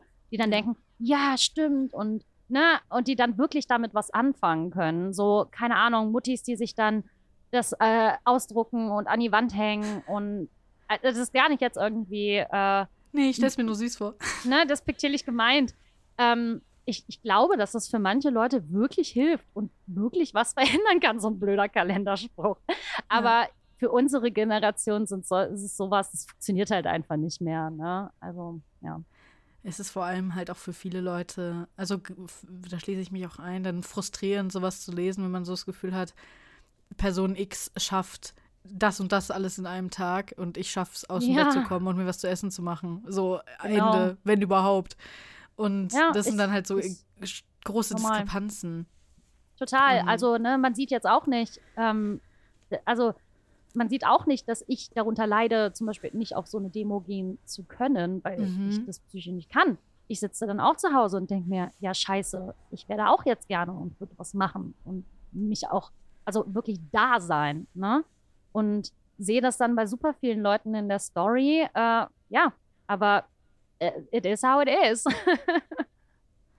Total. Und ich glaube, viele Leute haben dann halt auch erstmal dieses, diesen ersten Instinkt, jemanden dafür zu judgen, wenn sie jetzt denken, ach, die wohnt doch in Mhm, Köln, wieso ist die da total. nicht?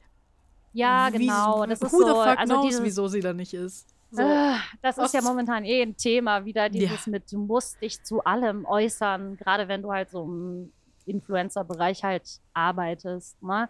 Nee, musst du nicht. Es gibt Leute, die müssen sich nicht zu Themen äußern, wenn sie persönlicher, wenn sie persönlich betroffen sind von etwas. So klar, man soll zu gewissen Themen halt stehen und auch mal was sagen, aber ähm, Content Creator, ein Influencer ist nicht, also der schuldet dir keine politische Statements, der schuldet dir keine Offenlegung von Mental Health und sowas. Ja, das vergessen halt auch viele, ne? Total. Ich glaube, das ist halt, das ist wirklich ein riesen, riesen Ding momentan. Dieser, Mhm. dieser Push danach, dass man zu allem eine starke Meinung haben muss, sich zu allem Ja. informieren muss, was halt auch einfach für viele gar nicht möglich ist, wie jetzt eben auch in, bei, in dem Fall jetzt bei uns auch. Entweder ist es zeitlich nicht möglich, entweder hat man die mentale Kapazität nicht und, und, und. Mhm. Es gibt so viele Gründe und ich finde es in meiner Meinung zumindest besser, wenn sich eine Person erstmal gar nicht äußert, als wenn sie irgendeinen Bullshit sagt und einfach nur Leuten Ja, hinterherredet. total. Also anstatt das ist halt hochtoxisch, da die Leute äh, auch zu, zu zwingen, ne, die Meinung zu äußern. Das geht gar nicht. Also, Ja. Ja, Ich, don't do this. don't.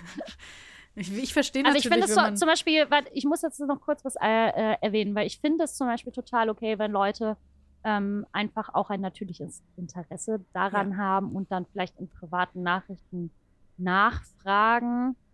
Also ich, ich persönlich empfinde das nicht als schwierig oder beleidigend. Ich weiß aber, dass genügend Leute sich davon ähm, angegriffen fühlen, weil sie es übergriffig fühlen. Ne? Aber ich persönlich finde das besser, wenn man sowas privat dann versucht zu klären, als wenn man das dann unter Kommentare oder sowas postet, wo es halt jeder sehen kann. Ne? ja, und die Kommentare Aber sind so ja. spammt. Ja, total. Genau. Also ich finde auch den ähm, Punkt so, ich verstehe, wenn, wenn du jetzt eine betroffene Person bist, nehmen wir jetzt mal ein Thema, was gerade jetzt nicht unbedingt so krass aktuell ist, einfach nur um hier irgendwie keine ähm, Minigolf. Minigolf. Ich wollte eher sowas wie gleichgeschlechtliche Ehe machen, aber gut, äh, Minigolf. Man ist jetzt ein Minigolf-Spieler, man liebt Minigolf über alles Mhm. und man liebt aber auch Influencer XY über alles. So, Ja. und dann will man doch ganz gerne vielleicht wissen, wie die Person er dazu davon, steht. ne?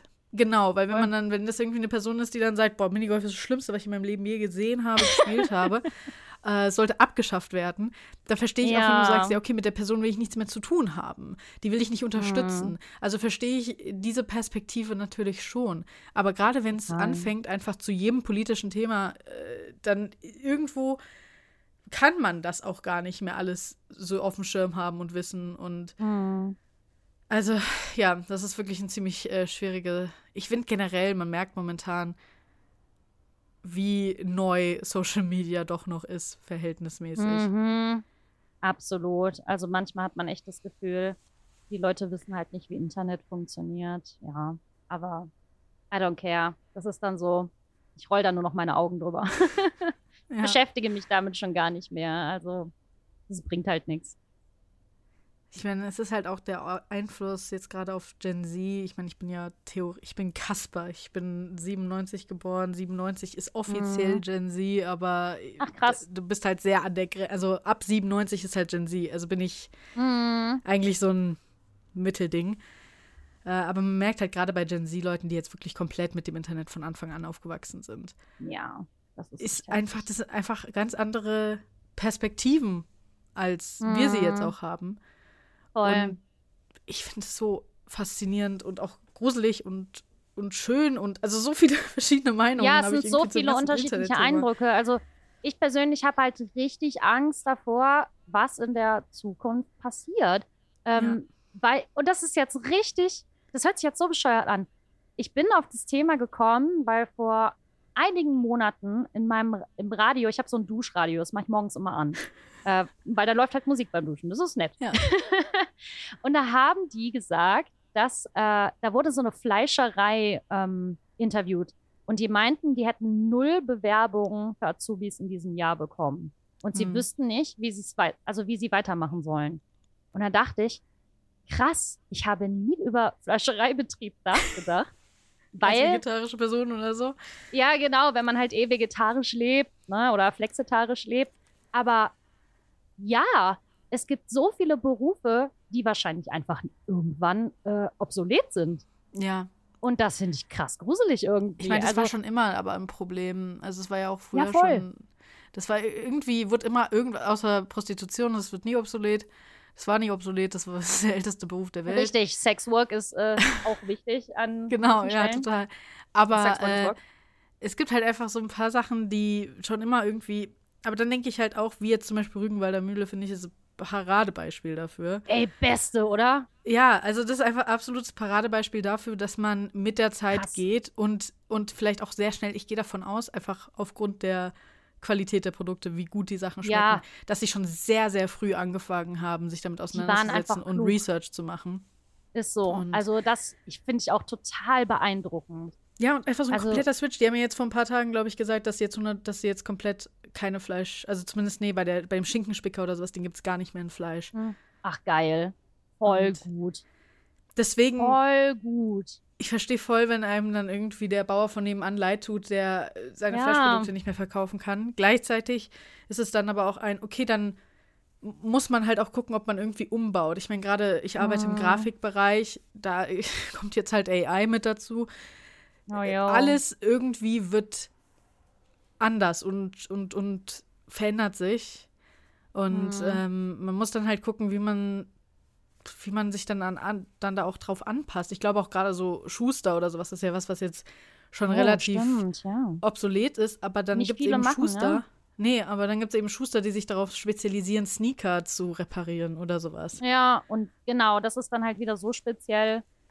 Ja, voll. Also ich finde das so unglaublich interessant, welche Ausbildungsberufe noch ähm, überhaupt gemacht werden. Weil, wenn ich so zurückdenke an meinen Abi-Abschluss, da war es immer, ja, du musst studieren, sonst bist du nix.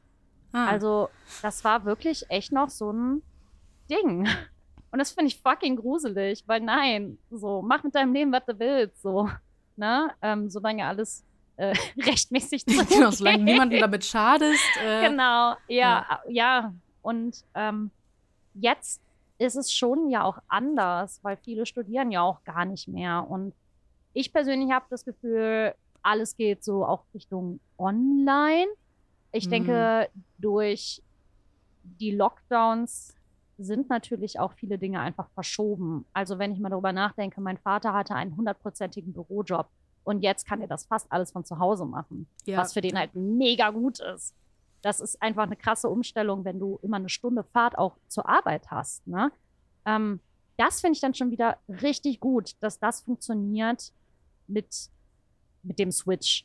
Aber Total. so vieles ist noch so, also keine Ahnung. Ich, ich persönlich frage mich zum Beispiel ständig, wie das Fernsehen in zehn Jahren aussieht. Ich auch. Also alles, auch Fernsehen und Internet generell, halt auch die verschiedenen Seiten. Ich meine, ich muss sagen, jetzt den äh, Mhm. ganzen Twitter-Wechsel und sowas war auch was, was ich nicht hätte vorhersehen können. Wenn Nee. ich ganz ehrlich bin, das habe ich so jetzt nicht erwartet, dass das so passiert. Mm.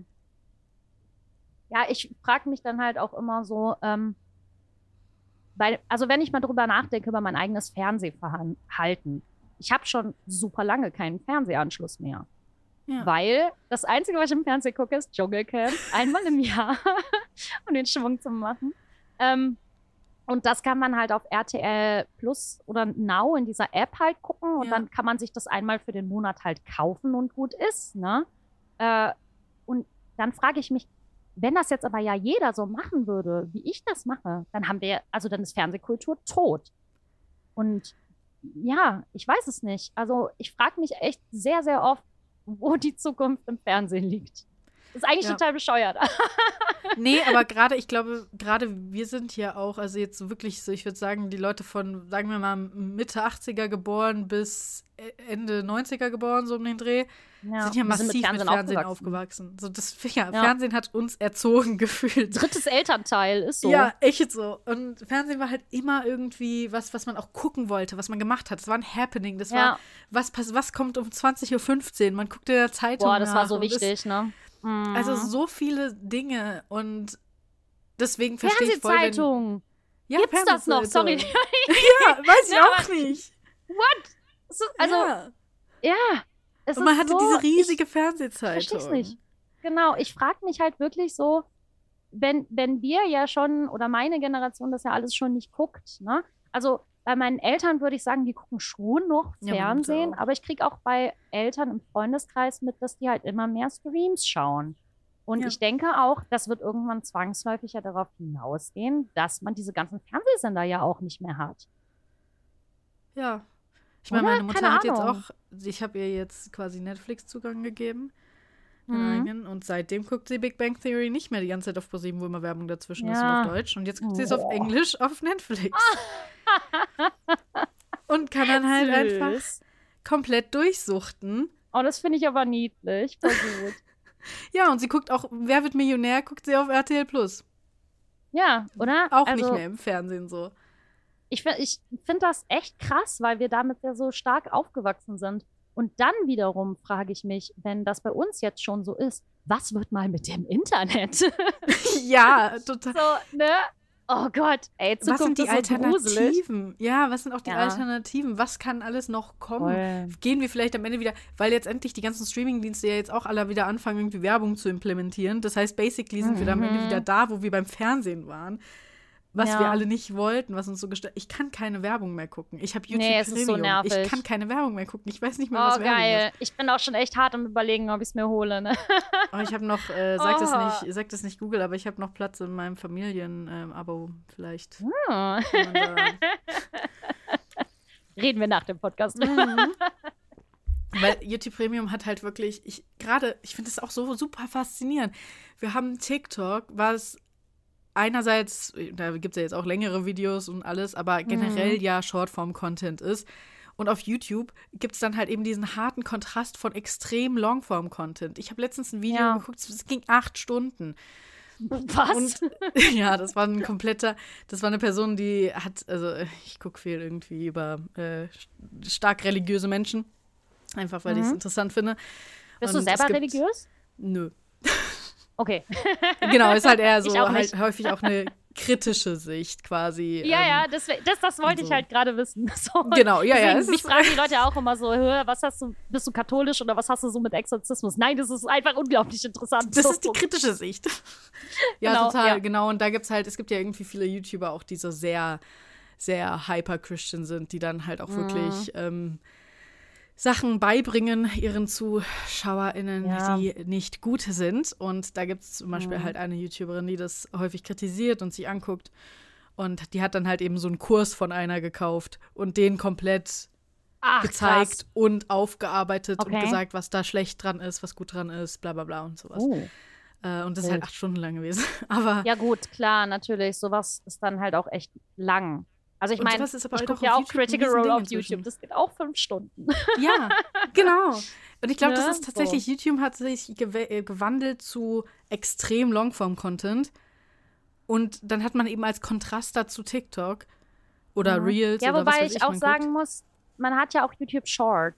Und Ja, das stimmt, äh, das das sage ich ich jetzt noch nicht. nicht. nur, weil ich YouTube-Partner bin, äh, sondern weil ich das wirklich richtig faszinierend finde mit den Shorts. Ähm, Mhm. in, also was das für den eigenen Content nochmal macht, weil äh, ich habe mich schon erschrocken, als ich geguckt habe, so bei meinen wöchentlichen Analysen, dass die Leute hauptsächlich über meine Shorts zu meinen Videos kommen. Das ist voll krass. Und Kennst du, weil ich, ich gucke nie Viel mehr. Leute halt meine Shorts schauen als meine normalen Videos. Und das Hast sehe ich auch an den Aufrufzahlen. eine ähm, Statistik, so was Alter angeht? Also hast du sowieso Boah, da auf kann ich jeden mal eben Fall, aber ich meine spezifisch für Shorts auch. Ja, ja, ich meine schon. Ich Das finde ich eben nämlich interessant, wenn, ob die Shorts-ZuschauerInnen vielleicht einfach auch signifikant jünger sind als die anderen. Hm, Ich guck mal eben. Das ist faszinierend. Ich liebe Ja. Statistiken.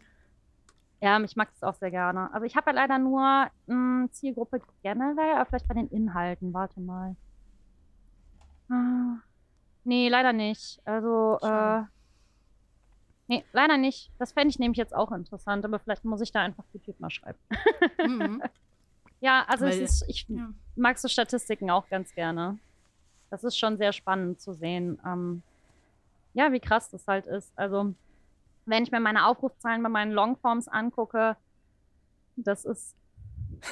Also sagen, sagen wir es jetzt mal, ne, die Aufrufe bei Longform äh, aus den letzten, keine Ahnung, was ist das? Letzten, ich kann auch keine Mathe, Hilfe, Moment. Oh, Aus den letzten Dyskalkulie. 28 Tagen, äh, die Aufrufe sind 11.288. Kurzvideos sind 253.087. Lol. Ja, das, Das ist ist einfach krass. krass, oder? Ich wünschte, wir könnten jetzt Mathe und wir könnten irgendwie prozentuale Sachen ausrechnen, aber. ja, genau. Ich wollte Ähm, aussehen, dass es prozentual. Es Ja, ist mehr. Nee, das geht überhaupt nicht. Ja, mein, Gehirn, ist- mein Gehirn und Nee, Prozent. nee, eben. Es ist ja nicht. keine Ahnung. Das, wie viel fast das 25-fache halt. So. ist auf jeden Fall wesentlich mehr. Das, so, so, das Mhm. können wir festhalten. Das ist ja, signifikant das finde ich schon crazy. Das ist echt krass. Ich habe auch gemerkt, dass mehr Leute jetzt wirklich auch darauf achten, Shortform-Content zu machen. Ja. Ähm, und den Ich halt auch, ja auch. oder zumindest genau ihre Videos kurz schneiden oder halt Teile aus irgendwie Highlights aus den Videos rausnehmen und die als Shortform-Content hochladen. Mhm. Also ich mache einen Mix. Bei mir wird es weiterhin Longform halt geben, weil ich das gerne mache. Aber ich habe halt auch jetzt richtig Gefallen an äh, den Short-Sachen durch ähm, vor allem meine Tribute von Panem-Videos äh, gefunden. Ja. Ja. Ja, das ist, ja, ich finde ich finde es einfach eine, vor allem, weil auf YouTube habe ich halt auch das Gefühl, das ist jetzt viel mehr so auch Dokus und sowas. Das hat alles, glaube ich, so ein bisschen Mhm. Shane Dawson angefangen. Ich meine, gut, äh, ähm, jetzt nicht, äh, keine Empfehlung, aber der hat ja auch Sag mal angefangen mit. Oh, da, uiuiui, da kannst du dich in Rabbit Holes reinwerfen, die unendlich Okay. lang sind. Äh, ist auf jeden Fall ein YouTuber, der sehr, sehr lange schon YouTube gemacht hat und ähm, dann halt so Dokumentationen gemacht hat Mhm. und dann gecancelt wurde. Ähm, Mhm. und diese Dokus waren halt immer so eineinhalb Stunden bis zwei Stunden oder sowas lang. Und danach habe ich irgendwie das Gefühl gehabt, dass viel mehr Leute angefangen haben, halt wirklich auch Dokus auf YouTube zu machen. Und selbst halt einfach ein Thema zu nehmen, das sie wirklich krass recherchieren und sich da Mühe geben, das aufzuarbeiten. Dafür posten die dann teilweise halt irgendwie ein bis zweimal im Mhm. Monat nur. Aber halt diese riesigen Videos, auf die sich die Leute so richtig freuen und so richtig einen Hype haben. Ja, das, Das ist ein stimmt. super interessante Wendung, finde ich auch, weil früher war YouTube ja wirklich so diese 15-Minuten-Grenze oder so an Videos. Ja, genau. Ne? Ich gucke eigentlich keine 15-minütigen minütigen Videos mehr, weil das habe ich das Gefühl, das ist ja zwei Minuten ist gleich vorbei. Ja. Das, Das ist es halt. Das ist krass. Also es, es kommt da auch immer drauf an. ja, sowieso. Hm. Also gerade wenn es jetzt eine Person ist, die man gerne mochte oder so mag oder sowas und die erzählt was, aber auch so Let's Plays waren immer 15 Minuten lang und jetzt laden Leute Let's Plays von Stunden hoch. Ja, boah, kann ich auch nicht gucken. Let's Plays war für mich immer the biggest thing. Ich bin aber halt auch mit zwei älteren Echt? Brüdern aufgewachsen und ich habe denen halt immer zugeguckt. Ah ja, ich habe immer gespielt selber haben. gespielt und mich hat, mich hat das nie interessiert. Ich verstehe das voll. Ich meine, ich habe ja auch selbst Ja. Let's Plays gemacht für eine Zeit. Ach cool. Ähm, vor allem Sims, natürlich. äh, ich finde, Sims ist aber auch prädestiniert für Let's Plays. Also, weil man ja Geschichten erzählen kann und alles. ja gut, okay, Ja, stimmt. Mhm. Ich kam mit Sims halt nie klar, die sind bei mir immer gestorben und das, ja, muss schon, ich finde, man muss schon einiges machen, dass Sims sterben. krass. also es war immer so kurz vorher und dann dachte ich so, boah, nee, das ist voll anstrengend. Das Eigentlich Stress bin ich ist so, ja. ich, mich hat das mega gestresst und ich wollte auch eigentlich gar nichts mit realem Leben spielen. Also deswegen habe ich Sims äh, mit 14 aufgegeben. Für mich war das immer so ein guter Escape vom realen Leben. Mm, Weil ja, ich ist da auch dann eine halt Form von Eskapismus. Ja, genau, da konnte ich halt immer ein Leben leben, das ich cool fand, das ich interessant fand. Ich meine, gerade ist eine alleinerziehende Mutter, die studiert und nachts noch einen Job hat. Ich glaube, die stirbt mir auch gleich. Die ist ähm, sehr fertig mit der Welt. Ja. Äh, aber ja, ich, ich finde es alles, ich finde es alles super interessant, vor allem, weil wir halt auch diesen, diese, das halt gesehen haben, wie sich da Sachen entwickelt haben und verändert haben. Mm. Und wie sich die weiterhin verändern werden. Ich weiß es nicht. Ja. Also auch, ja, das ist so viel. Ich will noch mal ein bisschen irgendwas über dich wissen, weil wir hier die ganze Zeit äh, abschweifen und über alles Mögliche. Hey, hallo, das ist meine Meinung. Stimmt. Und Gott, äh, Ja. Gott und die Welt. Ich finde, äh, ich hatte ja auch mal einen Plan, ein Buch zu schreiben, wo der Untertitel von ist über Gott und die Welt, weniger Gott, mehr Welt. Mm. Ich finde, das ist immer noch ein funny Untertitel. ähm, und das ist auch so ein bisschen mein Podcast. Also Ja. da ist halt dann auch viel, wir reden über alles Mögliche und das ist ja auch einfach super Ja, Geschichten interessant. halt, ne? Genau. Ähm, du hast, wie war das so generell, vielleicht auch bei dir, das finde ich immer interessant zu wissen, was du so vielleicht für Berufe auch als Kind machen wolltest. Ich meine, du hast ja jetzt einen Beruf, den sehr viele Leute gerne Mhm. hätten. Und ähm, was wolltest du Ja. eigentlich werden? Wie ist das, wie war so der Weg hierher? Also, in Freundesbücher habe ich immer reingeschrieben, ich will Tierärztin werden oder Popstar in Klammern Britney Spears. es ist weder das eine noch das andere geworden. Obwohl eher, eher in die Britney Spears Richtung, würde ich mal behaupten. Ja, aber ich habe auch vier Katzen, ne? Das darfst du nicht vergessen. Ja, das stimmt, das stimmt. Nee, also das, das sind halt, das war so ein Kindertraum, über den man nie wirklich nachgedacht hat, ne? Ähm, bis mir dann halt mal, keine Ahnung, als ich was älter wurde, bewusst wurde, ja, als Tierarzt muss man ja auch Tiere operieren und sowas. Mhm. naja, ähm, wollte eigentlich schon immer Bücher schreiben, aber auch das ist halt so, ja, ich werde halt Tierarzt oder Popstar. Ne? Es ist so weit weg von der Realität, in der ich halt gelebt habe. Ähm, und in, ja, in, in einem Druck von, hey, du musst darüber nachdenken, was du nach der Schule machst und äh, hey, ich mach das und ich mach dies und ja, da war für mich dann ganz, ganz lange immer ein großes Fragezeichen vorm Kopf, auf dem Kopf, im Kopf. Und Um den Kopf herum. ich habe, ja, ich habe super viel darüber nachgedacht, was ich halt gerne mal machen möchte. Ich hatte auch, als ich so 14, 15, 16 war, das war so meine Realschulzeit, äh, wollte ich Polizistin werden. Hm. Weil ich dachte, ich möchte es besser machen und ich möchte an Fällen arbeiten und ich möchte helfen. Bis ich dann mit, ich glaube, 17 oder sowas, ähm, von der Polizei angehalten wurde, weil ich mit dem Fahrrad unterwegs war und was getrunken hatte. Und ähm, da hatte ich so eine schlechte Erfahrung mit der Polizei, Hm. dass ich das dann nicht mehr machen wollte. Weil ich dachte, wenn das deine KollegInnen sind, ja, Brustmahlzeit, ne? Ja. Ähm, und ich hatte nochmal Jahre später auch ein sehr, sehr schlechtes Erlebnis mit der Polizei. Das war auch nachts und ich war auch wieder mit dem Fahrrad in Ravensburg unterwegs mit einer Freundin. Und das ging so weit, dass ich auch wirklich ein Trauma danach von hatte, weil die sich auch über uns lustig gemacht hatten und alles. Äh, Gott. also es war, also das war wirklich auch sehr heftig. Und Jetzt, das klingt jetzt so, als hätte ich ständig Erlebnisse mit der Polizei, das stimmt aber so nicht. ähm, und meistens ist es auch nur, weil ich halt ein lauter Mensch bin und auffalle. Ähm, Ja. ich hatte nämlich nochmal, das war das letztes Jahr, ein Erlebnis mit der Polizei und das war sehr positiv, obwohl die dachten, ich wäre krass unter Drogen, weil ich hatte halt so ein altes Auto. Ne? Das, also wirklich, es ist so alt. Ich habe erst zu dem Zeitpunkt, als es kaputt war, erfahren, dass derjenige, der es mir verkauft hat, gesagt, eigentlich nicht dachte, dass ich längere Strecken als eine Stunde damit fahre. Und die Strecke, Oh. die ich gefahren bin, war so zweieinhalb Stunden. Ähm, und bin angehalten worden, weil du kannst mit dem Auto nicht vernünftig geradeaus fahren. Du fährst halt immer ein bisschen Schlangenlinien. Und die Polizei Mm. hatte mich halt angehalten und ähm, meinte dann so, ja, na, und ich war gerade halt, ich kam von einem Wochenendtrip mit einer Freundin aus dem Spa und äh, dann musste ich halt auch so Konzentrationstests machen und die waren so nett. Das war eine ganz junge Truppe und die haben, die sind total darauf eingegangen, dass ich wirklich auch Angst hatte. Ich hab, war dann, Mhm. habe das auch ganz klar offen kommuniziert und so. Ey, und die waren so nett und die haben mir so viel Angst genommen. Ich habe dann auch zu denen gesagt, wir können jetzt diese Konzentrationstests machen, aber ich hatte ausgerechnet diesen Tag vergessen, äh, mir für den Tag meine ADHS-Medikamente einzupacken Mm. und habe denen gesagt, ich werde diesen Test nicht bestehen. Und so war es Ich kann dann mich auch. nicht konzentrieren, chronisch. dann richtig. Und dann musste tatsächlich jemand vom Revier kommen äh, und ich musste in den Becher pinkeln und all sowas, nur um Oh. festzustellen, dass ich total clean bin. Du wärst Ne, aber aber das nicht war- clean gewesen, wenn du deine ADHS-Medikamente genommen hättest, oder? Das kann passieren, ja. Das ist das Lustige, das ist funny. Das, Das, heißt, kann passieren. Ja. ja. Also, ne, nur um den Umschwang zu machen, es gibt nicht nur schlimme PolizistInnen, man kann auch gute Erfahrungen machen in schlimmen Situationen. Äh, jetzt bin ich sehr hart abgeschwiffen. Jedenfalls dachte ich nach dieser Polizeigeschichte dann, ja, was will ich denn dann machen? Dann hatte ich irgendwie mal, äh, als ich dann in der Oberstufe war, auf dem Gymnasium, wollte ich Psychologie studieren und ähm, hatte dann gedacht, ja, okay, bewirbst du dich halt und schaust du mal und so, aber mein Notendurchschnitt war halt viel zu schlecht dafür.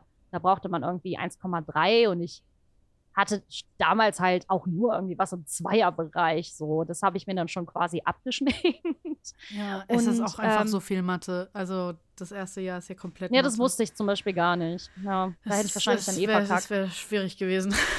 Mhm. Das ist schon hart. Und äh, wollte dann halt gerne ähm, was mit Kunst studieren, weil ich auch Mhm. gerne zeichne und sowas. Und dachte, ja, dann gehe ich irgendwie in Kunstmedien und habe dann auch tatsächlich Mappen vorgestellt, nur um zu erfahren, dass man da psychisch von den äh, DozentInnen so fertig gemacht wird, dass, also egal wie gut deine Mappe ist, dass man generell halt eher abgelehnt wird, damit man es im nächsten Jahr versucht äh, um zu testen, wie belastbar du bist. Also das waren tatsächlich random Facts, die man im Internet lesen konnte. Das ist aber auch erst danach.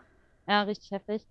Ähm, also natürlich gibt es auch Leute, die genommen werden, aber man weiß nie, was ja, das aber ich glaube, Gründe da ist halt auch so. viel. Und du musst das halt auch aushalten, dass Genau. deine Kunst kritisiert werden wird in, in starker ja, Form. aber es ging gar nicht so um die Kritisierung meiner Kunst, sondern die haben halt mehr mich kritisiert. Ja, Das ich meine, ich halt finde so aber auch gerade, dass, dass Kunst dann häufig halt einfach auch sehr persönlich ist. Und dann Genau. ist also sehr, das ist halt dann Halt deine subjektiv. Sache. Und wenn dann jemand kommt und sagt, das ist total scheiße, dann ist das für dich Voll. äquivalent mit du bist scheiße. Also in irgendeinem ja, gewissen gut, Grad. okay. Deswegen finde ich das auch sowieso sehr schwierig. Klar, man kann natürlich Techniken und sowas bewerten und sagen, okay, hier, das Mhm. ist technisch gut oder nicht und so. Aber Ja. sobald es dann halt zu dem Subjektiven kommt, wird das schwierig. Genau. Ja, und weil ich da dann überall abgelehnt wurde, dachte ich so, ja, fuck, was mache ich dann? Ähm, ich stehe jetzt hier blöd da und alle haben schon einen Studienplatz und keine Ahnung. Ich hatte auch immer wieder überlegt, ins Ausland zu gehen, aber ähm, das war familiär nicht möglich. Und dann dachte ich, ja, hm, okay, äh, Abi 27, 28 oder so. Äh, ich gucke jetzt mal, wo ich mich überall bewerben kann, was kein NC hat. So. Also Mhm. ich hatte Ja. nur Absagen bekommen, nur Absagen. Und die einzige Zusage, die ich irgendwo hatte, war irgendwo in Leipzig. Aber ich wollte nicht nach Leipzig. Ne? Ich hatte mich da nur beworben, so für den Fall der Fälle, um dann zu realisieren, ich will das eigentlich gar nicht. Ja, und dann hatte ich mich für Germanistik und für Anglistik und so alles Mögliche beworben mit dem Ziel, dass ich nächstes Jahr meine Mappe dann nochmal neu vorstelle. Aber das hat mir dann so gut gefallen, dass ich der Kunst äh, gesagt habe, hier ist mein Mittelfinger und tschüss. Kunst bleibt Hobby und kein Beruf. Genau, und da bin ich dann halt so in diese Germanistik reingerutscht. Und da habe ich ganz lange überlegt, fuck, was will ich damit eigentlich machen? Und mir war von Anfang an klar, ich will keine lehrende Person werden und da auch nicht, nee, alles nicht meins. Ja, und äh, das war dann auch so mitten in meinem Bachelorstudium, dass ich mir gedacht habe, eigentlich willst du wirklich in die Verlagswelt. Du willst eigentlich was mit Büchern machen. Wolltest du schon immer. Das war dieser Grundgedanke. Und äh, dann habe ich halt einen Blog gegründet, um zu schauen, wie ich Leute aus dem Verlag und in der Buchbranche erreiche. Und hier sitze ich nun. Ich also that's das, the story behind it.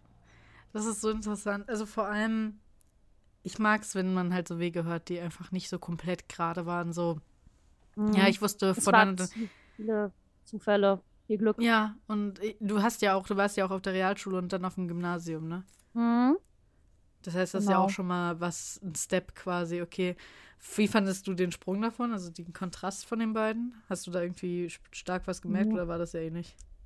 Ja, da muss man auch ein bisschen ausholen, weil ich keine äh, gute Grundschulzeit hatte. Mhm. Also ich wurde von meiner Lehrerin schwer gemobbt, äh, was auch dazu geführt hat, dass ich teilweise zwei, drei Wochen nicht in die Schule gegangen bin, weil ich so Angst hatte, ähm, weil sie auch mit meinem ADHS gar nicht klar kam. Mhm. Und äh, ja, ne, wenn du halt in der dritten Klasse bist und deine Lehrerin führt dich vor allen anderen Kindern vor, immer doof.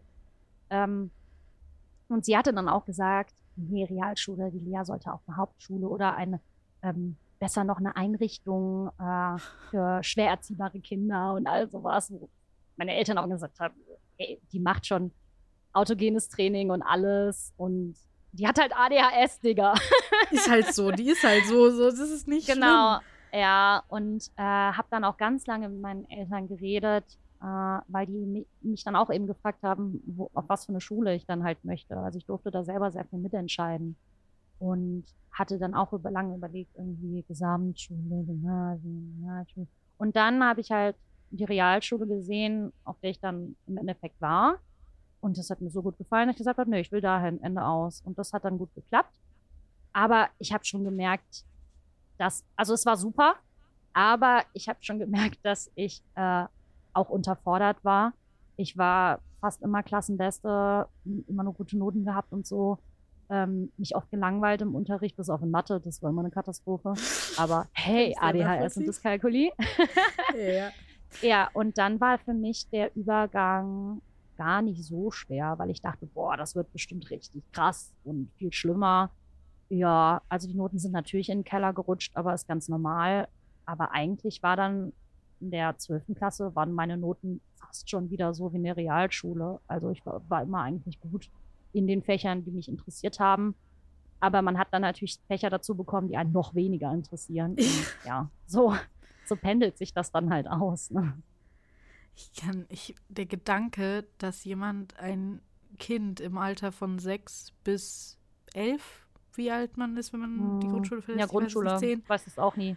Die Zahlen. äh, dass man, wie kann man, es Mhm. ist mir, also ist mir generell, ein Re- also als Lehrer oder Lehrerin solltest du immer in der Lage sein, die Kinder nicht scheiße zu behandeln.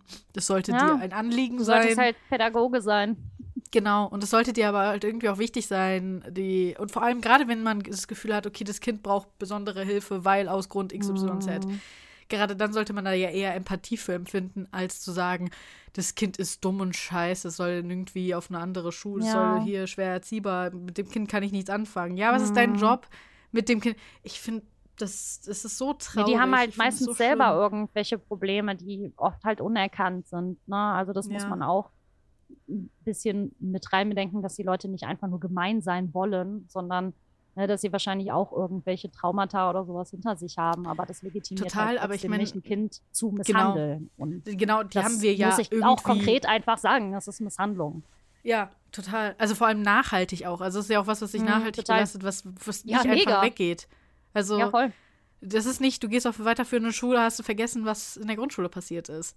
Nee, Also, genau. Also äh, das nimmt man ja immer wieder mit, auch in verschiedenen Situationen so. Also ich merke das ja selber, wenn ich äh, ich hatte letztens einen Termin bei der Schmerzambulanz wegen meiner Fibromyalgie. Mhm. Ja. Mhm. Ich habe bisher 30 Prozent Behinderung. Ich arbeite auf die 50. Fibromyalgie war bei Und- mir auch mal eine, äh, eine Idee ob, äh, als Mhm. Diagnose. Haben wir auch mal drüber Ja. nachgedacht. Und da hatte sie mich halt auch gefragt, so, was sind, was sind so die Trauma in ihrem Leben, an die sie sich erinnern? Sie hat das auch ganz höflich gefragt und auch Mhm. nur, weil sie wusste, dass ich schon fünf Jahre Therapie gemacht habe. Ne? Ähm, und das war auch direkt was, was mir eingefallen ist. Ne? Ich habe als erstes gesagt, ja, das erste Trauma war auf jeden Fall meine Schullehrerin. Schon crazy, so, ne? wie man Also- das mitnimmt. Ne? Das ist so schlimm. Ich habe ja auch mal ein Video auf YouTube dazu gemacht, ähm, was Mobbing für Auswirkungen hat. Und zwar Voll. äh, halt wie lange. Und da Mhm. habe ich eben viele Leute gefragt, ob sie mir Geschichten einsenden können davon, dass sie von einer, von einer Mobbing-Geschichte, die schon länger her ist, aber die sie halt immer noch nachhaltig beeinträchtigt. Ja, Und es sind so viele Geschichten. Und das ist so, es ist bei, es ist manchmal auch wirklich nur so ein lapidar dahergesagter Satz von Mhm. irgendjemandem, der einem nicht aus dem Kopf geht und den man nicht los wird. total. Und Ja. ich, das ist so schlimm. sind, das es ist sind so, so, viele Dinge, die sich so einschleichen. Das ist so krass einfach. Also ich finde das immer, ich merke das ja selber bei mir halt auch total. Ne? Bei, bei mir war das so, dass mich das so, so beeinflusst hat, dass ich ab der fünften Klasse gesagt habe, ich mache das nicht mehr mit. Und ich habe dann, das ist, also manchmal denke ich, ich habe das geträumt. das Weil ich ja. habe in der fünften Klasse zu meinem Vater gesagt, Papa, ich möchte blaue Haare haben. Und dann sind wir zum Friseur gefahren und ich hatte blaue Haare. In der, in der fünften Klasse, als Sehr ich auf die neue Schule gekommen bin. Und das ist, es wäscht sich raus und es wird dann natürlich gräulich. Mhm. So. Und die Leute, die ält aus den älteren Klassen, haben dann immer gesagt, da ist die Oma, die kleine Oma und sowas, ne? Ey, und ich hatte damals dann schon so gar keinen Bock auf diese Leute. Also ich weiß noch, dass mich das natürlich geärgert hat und ich habe mich auch gewehrt, so. Aber das war dann schon irgendwie wieder so krass in meinem Kopf, dass ich dachte, ich muss mir halt den ganzen Scheiß nicht mehr gefallen lassen.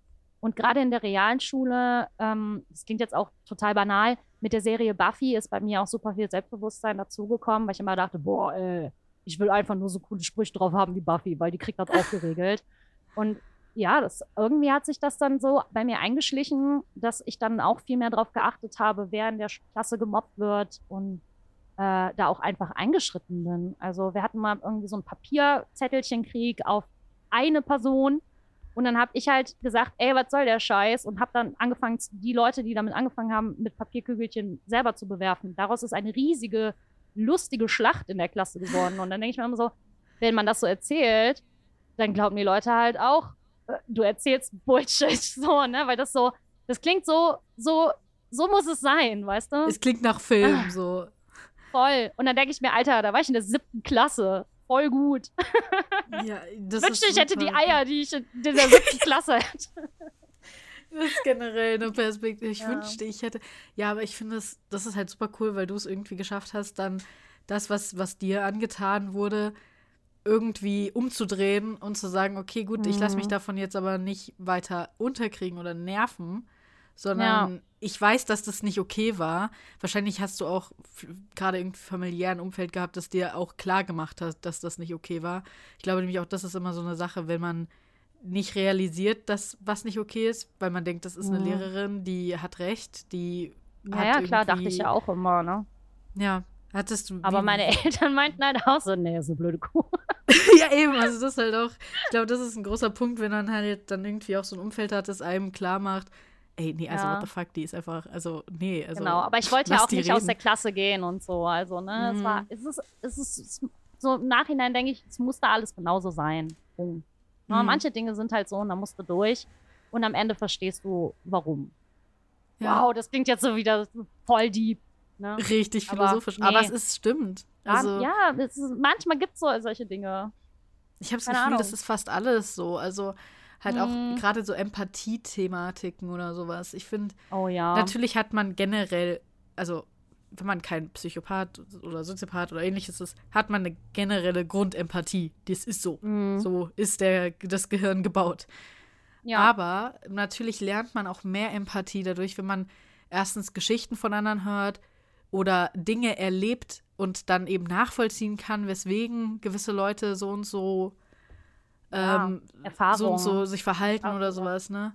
Genau, also ich glaube, das Ja. ist ein großer Misch und äh, du hast dadurch natürlich extrem Empathie gelernt, weil du hast gesehen, okay, dieses Kind wird gerade gemobbt. Ich kenne das, das ist scheiße, Mhm. es fühlt sich kacke an.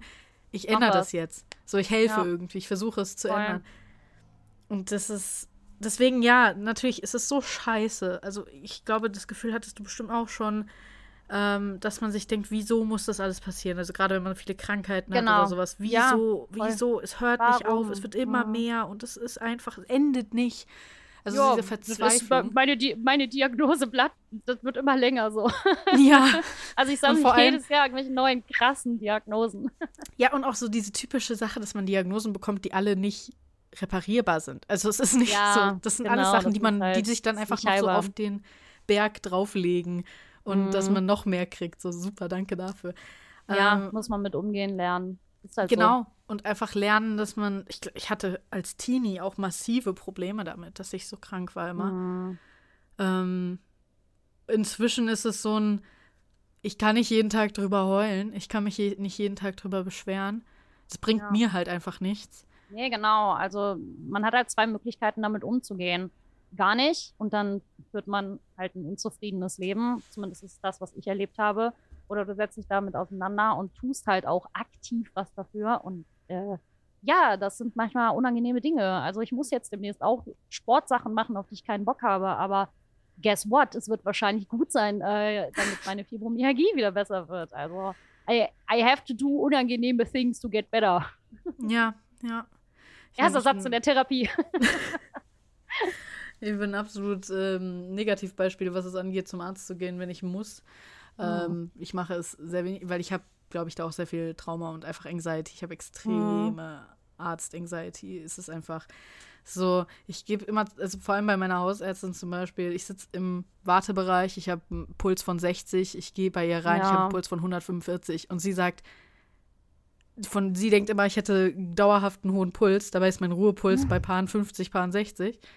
Und äh, sie denkt, ich habe halt, wie gesagt, generell einfach immer einen riesen hohen Puls, weil immer, wenn ich bei ihr Ja. bin, rastet mein Puls aus. Ja, weil ich Angst habe. Mm, Weil das ist mein mm, Gehirn. Das ist so krass.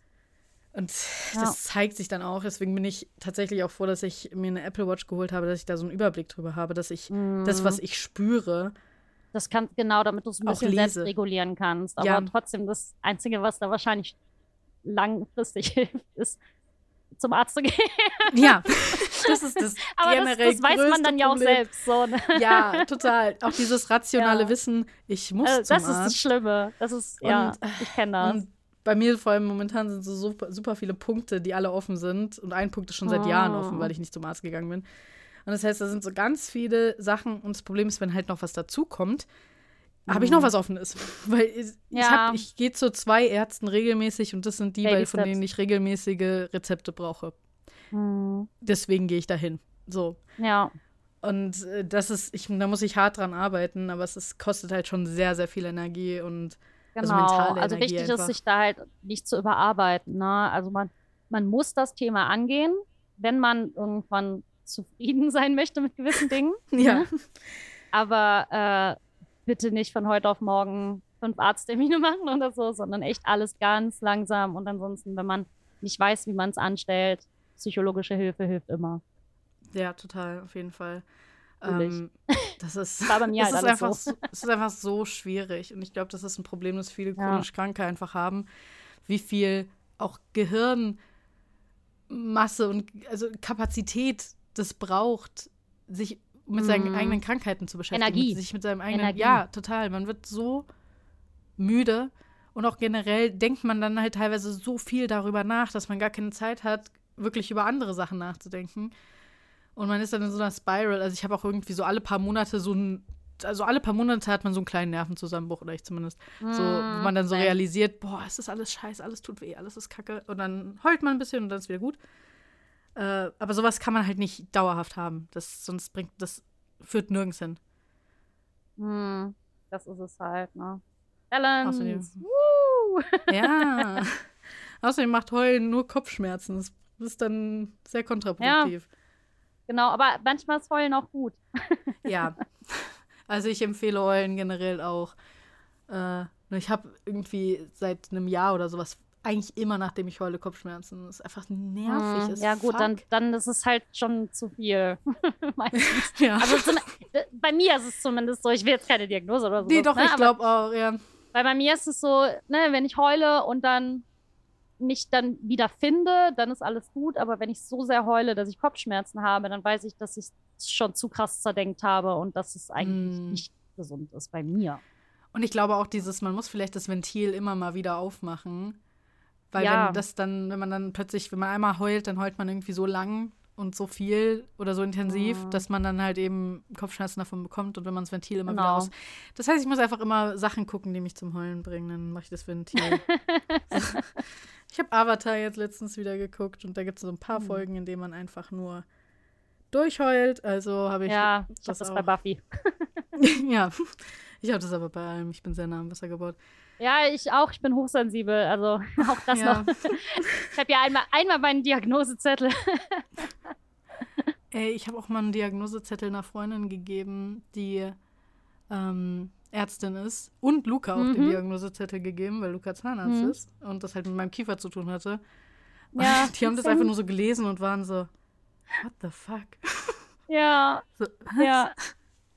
Also es Das ist halt ist auch echt krass. Äh, aber das bei mir war es so, ich habe das alles auch nur herausgefunden und gemacht, weil ich halt zu verschiedenen Ärzten gegangen bin. Mhm. Sonst wüsste ich das wahrscheinlich heutzutage noch nicht, was bei mir alles los ist und so. Und da bin ich sehr dankbar drüber, dass ich da auch äh, nach 34 Jahren Ärzte gefunden habe, die mir auch mal richtig zuhören und nicht einmal so, oh ja. ja, hm, okay. Mhm. Also ich hatte mal vor drei Jahren eine Ärztin, da war ich aber nicht lange, die dann tatsächlich meinte, äh, Sie wissen aber schon, dass Haare blondieren ähm, Krebs verursacht.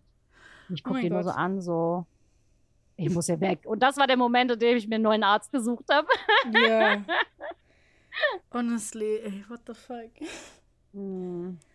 Ja, ich hatte auch mal einen Arzt, der einen immer gewogen hat und einem immer, ähm, bevor er einem was Richtiges äh, verschrieben hat.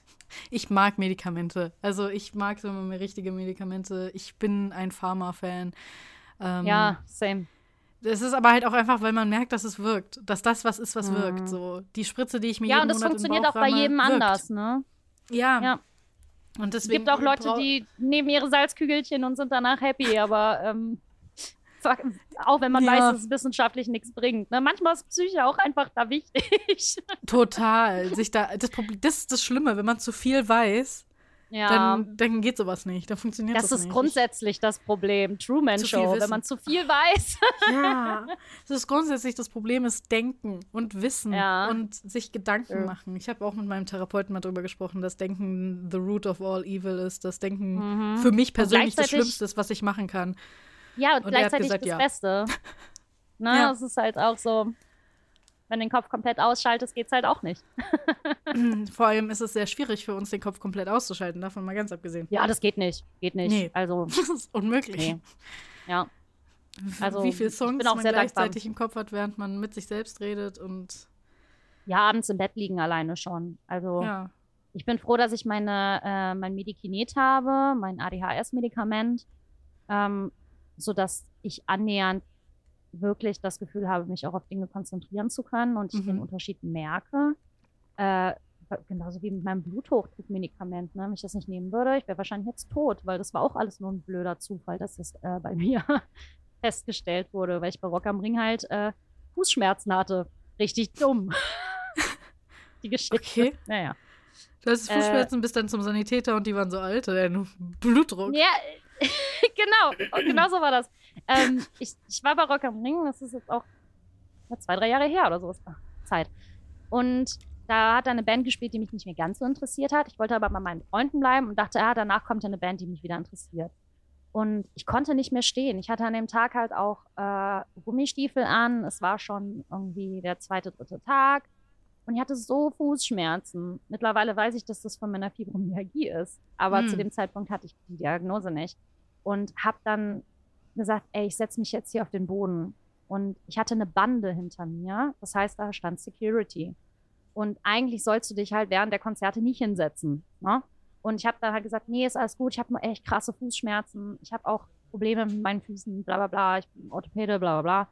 Und der Security-Typ hatte einfach irgendwas im Gefühl. Also, whoever du jetzt gerade bist, unbekannter Security-Typ, vielen Dank, weil wegen dir bin ich wahrscheinlich noch am Leben. Ähm, der hatte dann nicht locker gelassen. Der hatte dann, nachdem ich zehn Minuten an der saß, gesagt, wollen wir mal zum Sunny-Zelt gehen? Und ich so, nee, ist wirklich alles gut. Ich will echt nur ein bisschen sitzen. Und dann hat er fünf Minuten später gesagt, du, du kommst jetzt bitte mit, okay? und ich habe gesagt, okay. und dann habe ich mich rübertragen lassen. Er hat mich zum Sunny-Zelt hinter die Bühne gebracht und habe denen dann auch im Sanität erklärt, hey, ich habe einfach nur krasse Fußschmerzen, wenn ich mich einfach mal zehn Minuten hinsetzen kann und ein Wasser trinken kann und meine Schuhe ausziehen kann, um die Füße zu massieren, dann bin ich gleich wieder weg. Und die meinten, ja, wir würden aber trotzdem gerne mal Bluthochdruck messen und sowas. Und dann fragen die einen natürlich, weil es ein Festival, haben sie getrunken, haben sie dies, mhm. haben sie jenes, ne? Und ähm, ich sitze dann da so, ja, ich habe heute Morgen, keine Ahnung, drei Bier getrunken, aber es ist jetzt Nachmittag und äh, ja, trink halt Wein Wasser die ganze Zeit. Ähm, und die haben 14 Mal, ich habe es mitgezählt, den Bluthochdruck gemessen, weil sie es nicht oh. glauben konnten, dass der so hoch war bei mir. Also es war erst so ein Azubi, der das die ganze Zeit gemacht hat. Der hat das der dann denkt, gemacht. ich habe was falsch gemacht oder so. Genau, und der dann auch, ich, ich, hab, dann, ich warte noch mal, wir machen das in zehn Minuten noch mal, so, ne? Ja, und dann kam er, dann hat er gesagt, ich hole jetzt mit die Chefin, weil irgendwas stimmt mit diesem Bluthochdruck redlich, ne? Und äh, dann musste ich warten, bis tatsächlich da diese Oberärztin kam, die dann auch echt mehrfach versucht hat, meinen Bluthochdruck zu messen und meinte, wissen Sie eigentlich, dass Sie richtig krassen Bluthochdruck haben? So, nö, wieso? Naja, gucken Sie sich die Anzeige an. Also wir haben jetzt echt mal geguckt, weil wir konnten es nicht glauben. ja, und dann meinte sie halt auch, ich möchte wirklich, dass Sie, sobald Sie zu Hause sind, zu Ihrem Hausarzt gehen. Und die meinte dann halt auch so, ja gut, dass sie gekommen sind und wir das mal abgecheckt haben, weil wenn das jetzt, also wenn das weiter unerkannt gewesen wäre, hätte ich es nicht mehr lange gemacht, hat sie mir ernsthaft gesagt. So. Ja. Also krass. richtig krass, ne? Wild. Ja. Was so hat Rock am Ring mein Leben gerettet. Ich denke mir dann aber auch immer so, ich, ich, ich mag es immer irgendwie so ein bisschen zu sagen, es gibt Schicksal. Weil ich meine, ja.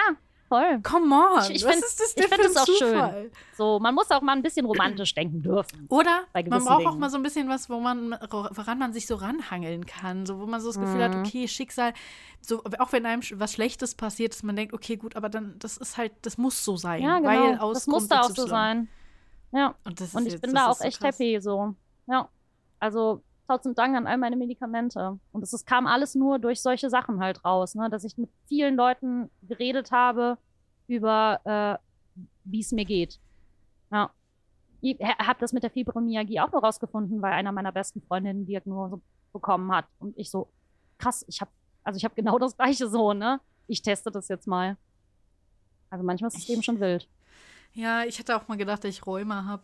Ähm, weil ich halt immer so krasse Schmerzen in meinen mm. Gelenken in den Fingern hatte.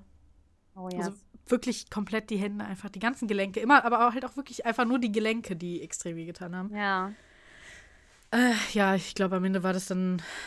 Es war auf jeden Fall kein Rheuma. Das haben wir getestet. Ja. Obwohl gesagt wurde, du bist viel zu jung für Rheuma, kann gar nicht sein. Aber es gibt halt ja, auch Leute, die jung sind, die Rheuma haben. Genau. Gibt es also auch. einfach mal nachgucken, schadet nicht.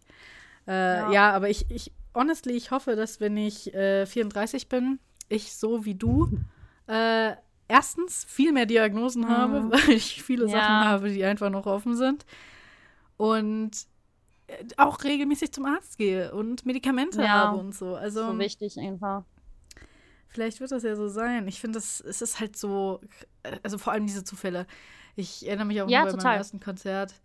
Ähm, da wurde ich, kam ich halt auch zu den Sanitätern, weil ich ähm, eine Migräneattacke hatte. Und die haben mich die wollten mich eigentlich in einen Krankenwagen bringen, weil sie sicher waren, dass ich einen Schlaganfall habe.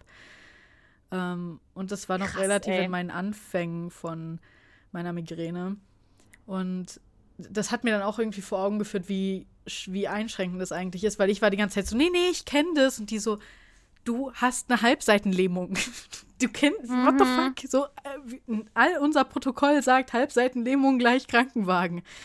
Krass, ähm, ey. Und ja, das war auch, ich habe das ganze Konzert eigentlich nur beim Sanitäter verbracht. Und Echt heftig. das ja, es gibt sind- Zufälle, die helfen manchmal, echt wieder auf die Spur zu kommen. Ja, und dann so ein, uns auch zu merken, wie, wie, wie dramatisch manche Sachen sind, weil ich glaube halt auch viel, also häufig ist es auch so, ähm, man gewöhnt sich an Zustände halt extrem. Und. Ja, und wenn man dann bei Ärzten ist oder so, ich hatte es halt auch schon, dass in meine Ohren geguckt wurde und der Arzt so sagt, oh, wow. Und ich so, oh nein, das ist keine gute Reaktion. Das ist so, so eine Reaktion sollte man nicht kriegen. Aber er sich halt auch denkt, wie, wie, what the fuck? Und ich so, ja, ich habe mich halt irgendwie dran gewöhnt. Das ist für mich normal. Also äh, Leute, falls eure Ohren jucken oder Flüssigkeit rauskommt, ist nicht normal, geht zum Arzt. nee, das ist nicht normal.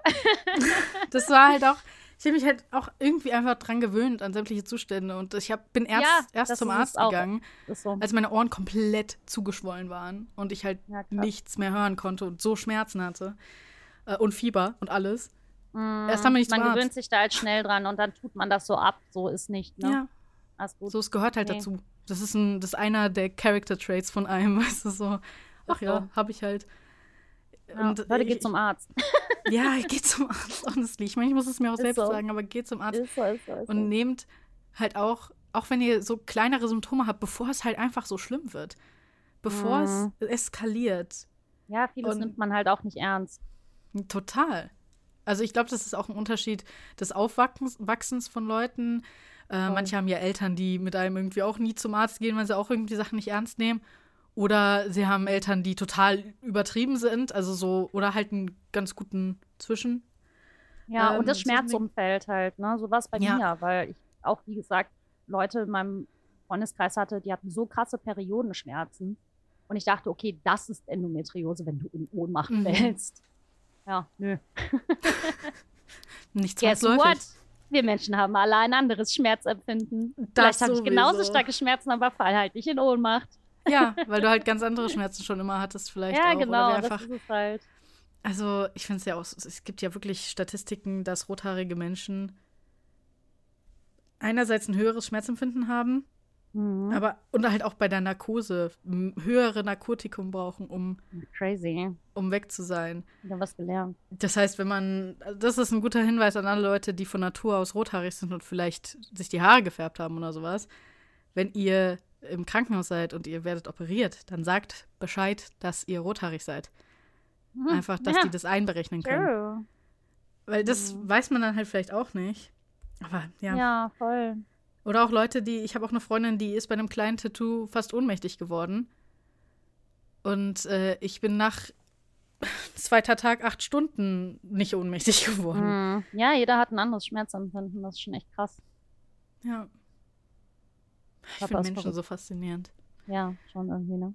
Und auch der Körper und die Krankheiten und alles. Also so in dem, vor allem in dem Sinne, wie viel manche Leute haben können und man sieht es halt einfach überhaupt nicht. Ja, bei mir siehst du das ja auch nicht so. Ja. Also, wenn ich den Leuten sage, ich, ich bin behindert auf dem Papier, Ja. dann, sagen, dann fragen die mich halt auch, ja, wo? so, ja, sorry, dass meine Behinderung halt nicht sichtbar ist. Ja. Das ist ja auch okay, weil je nachdem, in welchem Umfeld man aufwächst, sind das andere, also wie wir das schon hatten, ne? Manchmal weißt du gar nicht, wie du auf gewisse Dinge reagieren sollst und dann sagt dir das jemand vernünftig und erklärt es dir freundlich und dann ist auch gut. So, jeder macht mal Fehler. Ja. Und wenn du halt auch irgendwie gar keine Berührungspunkte mit dem Thema hast und du siehst Ja, halt wirklich genau. so als Paradebeispiel, behindert ist eine Person im Rollstuhl, Ende. Ja, genau. Ähm, und auch da ist es ja auch es gibt so viele, so viele Nuancen bei Menschen im Rollstuhl. Also wenn du jetzt zum Beispiel MS Mhm. hast, dann kannst du kurze Strecken auf jeden Fall laufen. Äh, oder auch manchmal längere Strecken. Und dann lassen die halt teilweise ihren Rollstuhl stehen, stehen kurz auf, laufen irgendwo hin. Aber die brauchen den halt für längere Distanzen. Und Mhm. dann äh, judgen einen Leute sofort und denken, man faked, dass man im Rollstuhl, Rollstuhl sitzt. Oh, yo, weil man mal kurz yo. aufgestanden ist. Hm. Und weil sie denken, jeder, der im Rollstuhl sitzt, ist querschnittsgelähmt. Ja, das hatte ich tatsächlich auch schon mal. Äh, also jetzt ganz banal. In der Schule, Realschule war das, glaube ich, da hatten wir ein Fußballturnier und ich habe mir ähm, die Sehne gezerrt und ich musste die ganze Mhm. Zeit auf Krücken laufen. Äh, und es tat weh, aber auf den Krücken hat es halt geholfen, aber ich musste nicht die ganze Zeit auf Krücken laufen. Und dann habe ich gesagt, ja, wenn ich eingewechselt werden muss, dann ist das so. Und dann wurde ich eingewechselt und danach haben alle gesagt, ja, Lea hat das gefaked. Ich so, ja, weil ich zehn Minuten das geschafft habe, äh, ein, halbwegs da irgendwas zu machen. Ne? so denke ich mir auch so, ja, manchmal muss man einfach auch die Stories dahinter sehen, Leute. Ja, ich auch das Faken generell. Also viele Leute haben immer gedacht, dass ich so viel schwänze in der Schule. Also nicht die Lehrer, die Lehrer wussten irgendwie, ich kaputt bin. Die haben es mir angesehen. Mhm. Also auch mental und so, dass ich einfach. Ja. Ähm, aber ich hatte halt extrem viel Z Fehlzeiten und immer wenn ich wiederkam oder so, waren so Leute, oh, hast du wieder geschwänzt? Und ich so, fuck. Mhm. Off. Halt dein Maul.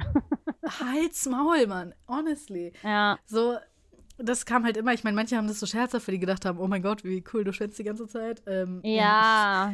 Aber ich mhm. lag zu Hause im Bett Ende und habe, hm. weiß ich nicht, vielleicht Fernsehen geguckt. Aber mehr war da dann auch nicht. Und es ja. ist echt scheiße, so viel zu fehlen in der Schule. Das ist echt ja, das ich. kacke. Also, das glaube ich nicht, nur das weiß ich. Ja, man verpasst so viel und man kommt halt gar nicht mehr mit. Meine Grundschulzeit halt, ja. Hm, oh ja, stimmt. Es ist so lustig, ja, weil, ja, also Lustig ist es nicht, aber es ist ein harter Kontrast, weil bei mir die Grundschulzeit so die beste Zeit ever gewesen. Alles war oh, wundervoll und danach ging es halt voll bergab. Ja, bei mir war es halt die Realschule, die war super. So, hm, und auf dem ja. Gymnasium war auch eigentlich ganz cool. Also, es gab immer Zeiten, da war es mal scheiße. So, ja. also, ich hatte einen cholerischen Mathelehrer. Das hat auch nicht geholfen. Ne? Aber, also, wenn ich mich so daran zurückerinnere, war das schon eine coole Zeit. Und die Grundschulzeit war halt einfach nur fucking traumatisch. Vor allem, wenn man da ja auch so einen engen Kontakt zu der Klassenlehrerin oder Ja, genau, hat. weil das ist ja deine erste erwachsene Soli äh, Sozialisierung, so in Anführungszeichen, ne? Weil ja. du, ja, der Ernst des Lebens geht dir los. Äh, äh, äh, so, ne? Da denkst du ja schon, wenn du eingeschult wirst, so, okay, jetzt, das ist der erste Schritt zum Erwachsenwerden. Erste Klasse. War zumindest bei mir so früher. Ja, und dann kommst du da mit deiner Schultüte an. Mm, genau. Ich liebe Schultüten. Ich finde das so eine süße Tradition. Ich auch. Ich finde das auch richtig schön. Ich mache das auch äh, total gerne so im Freundeskreis, wenn Kids eingeschult werden. Also, wir haben das jetzt nicht so häufig. Ich habe das erst einmal machen können, aber ja, das finde ich auch schön. Es gibt generell super viele Traditionen, die auch so primär halt in Deutschland sind, also die ich, bei denen von, ich, denen, von denen ich gar nicht wusste, dass sie deutsch sind. Hm. Die so schön Tanzen sind. in Mai. Absolute ja, Lieblingstradition oder mit Adventszeit, halt auch die Adventskranz, der Adventskranz und auch der Adventskalender, das sind ja alles deutsche Sachen. Hm. Und das ist so das so viel schöne Sachen irgendwie. ja, so äh, wir haben in Deutschland viele schöne kulturelle Dinge, die man oft nicht betrachtet, weil man mhm. immer auch das Negative sieht. Ne? Also und weil auch, glaube ich, viel unserer Kultur halt ausge genau. also ausgemerzt wurde, eben auch im Krieg. Ja, ja, total. Äh, überschattet auch einfach, ne? wenn man ja, mal bedenkt, das, ja. äh, Deutschland, Land der äh, Dichter und Denker und so. Ne? Äh, was wir, also ich will jetzt nicht über Goethe reden, weil Goethe war ein böser Finger, der, ja, und der hat Frauen gestalkt hat. okay, ja gut. Ob der, der ist in Frankfurt geboren. Hat, das ist mir egal. Nein, das der ist, in Frankfurt egal. geboren und alle Leute, alle Frankfurter, er ist ja in Frankfurt geboren und aufgewachsen und alle Frankfurter sehen ihn immer so als diesen Parade-Frankfurter. Nee, ich Und er hat Frankfurt gehasst und es fuckt mich ab. Und seine Schwester ich, äh, ist ja, ja, kennst du die ganze Geschichte von Goethe und seiner Schwester? Äh, nee, mit der Schwester habe ich nicht viel zu tun gehabt. Das war eher mit, mit den Frauen halt, äh, die er geliebt hat und gestalkt hat und auch ja angedroht hat, Selbstmord zu begehen, wenn die ihn nicht zurückliebt mhm. und sowas. Halt toxic. Ja, der hat seiner Schwester, ähm, seine Schwester war auch super begabt. Und die haben halt, sind ja in einem Stadthaus in Frankfurt aufgewachsen mit guter Bildung und allem, ne? Also mhm. haben ja, und beide haben ziemlich hohe Bildung bekommen von Anfang an. Und äh, er durfte dann studieren, sie nicht, weil sie ein Mädchen ist, was eine mhm. Frau ja, ist, durfte nicht logisch. studieren. Und es war für sie nicht schön. Und er hat ihr auch mal so Briefe geschrieben von wegen, ich weiß, dass du eigentlich besser bist als ich, so von rein lyrisch und sowas. Mhm. Ähm, aber sie soll es ihm bitte nicht zeigen quasi, weil er, er, würde sie hassen, wenn er sieht, wie gut sie ist. So. Also all solche Geschichten. So, die waren beste Freunde. Und er ist halt gegangen, studieren, hat dann seine Schwester vergessen, die in einer unglücklichen Ehe mit Kindern versauert ist und früh gestorben. Oh, ich hasse Goethe noch mehr. das ist so traurig ja, einfach. Ja. Und also ich glaube, Goethe hatte Neid. einfach einen riesen Komplex, weil der in Schiller ja. verliebt war und das einfach sich nicht eingestehen wollte. Ende Total. aus Mickey Mouse. Ja, und ja. auch, dass er, dass er halt irgendwie vielleicht das Gefühl hatte, so seine Schwester war vielleicht in der Kindheit immer besser als er in der Schule oder sowas. Ja, der hatte Riesenkomplexe, ähm, der Typ, so. Und ja. den, also, ich, ich, kann wirklich verstehen, wie man viele ähm, Dichter und Lyriker feiert, aber Goethe habe ich noch nie verstanden. Ich denke mir immer so, Leute, nein. also Faust, voller Problematiken und sowas. Ne? Ähm, ich weiß nicht. Also ich, alles ist so problematisch, seine Texte. Also die meisten, finde ich mhm. jetzt persönlich. Ne? Und ähm, ich persönlich bin ein großer Fan von Heinrich Heine, weil der auch, der hatte komplett einen an der Waffel und das wusste er wenigstens und hat er auch zugegeben. Also der hat, das ist mein, mein Lieblings-Fun-Fact, der äh, seine französische Freundin hatte einen Papagei und er fand den so nervig, dass er den mit Rattengift vergiftet hat, damit der Papagei nicht mehr redet. Und dann hat war sie aber so traurig, dass es ihm so krass leid getan hat. Und das denke ich mir so, ja, Reue, voll gut. ja, und auch. So, ja.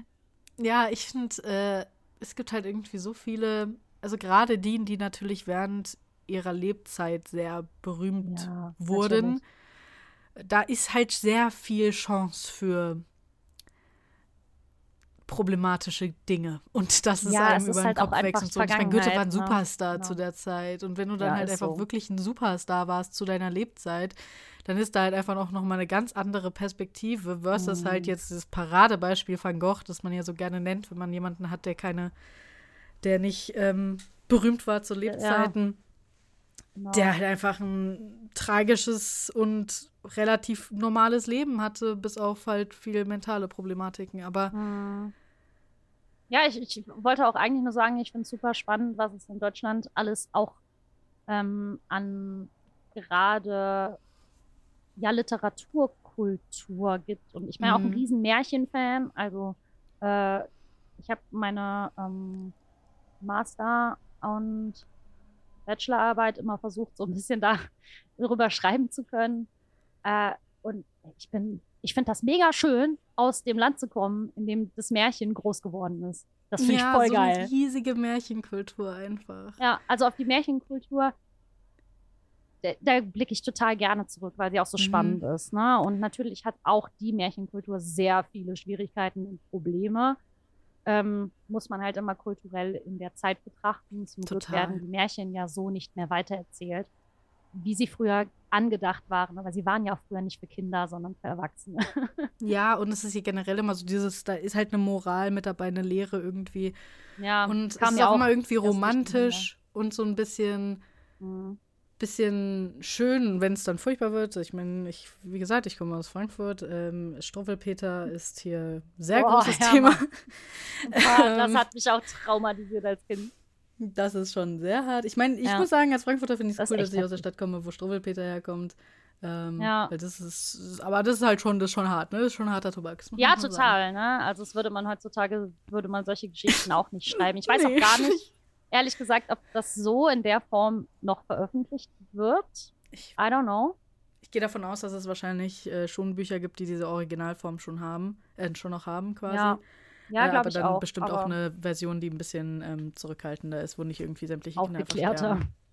Kinder ja. ja, also, also ich, aber das mag ich auch. Deswegen, ich bin ja auch so ein großer Horrorfan. Ja. Gerade wenn das dann mit Märchen. Also ich suchte momentan, momentan total Kohlraben Schwarz auf Paramount Plus. Keine Werbung. Ich will einfach nur, ich finde das so geil, weil es halt über so bayerische Sagen geht und das ist endlich mal. Also ich hasse deutsche Produktionen, und diese Produktion ist geil. Das, das, das sagt schon alles für mich aus. Schon, also ja, und es ist Tommy Krabbeis so, ne? Und ich bin da so drinne momentan, weil ich das so geil finde, endlich mal deutsche Sagen und Märchen zu hören, die ich nicht kenne. Mhm. Oh, es ist so. Also ich kann es euch nur empfehlen, bitte schaut es. Ich brauche nämlich eine zweite Staffel, bitte.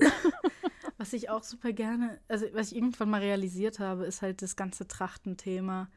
Und oh, dass das halt einfach was ist, was so zerstört wurde und dass alles über den Kamm geschoren wurde, quasi, wir sind alle Bayern. So, und auch mhm. in Bayern gibt es sehr sicher unterschiedliche Tracht, die nicht nur diese typische Fall, Tracht ist, die man kennt.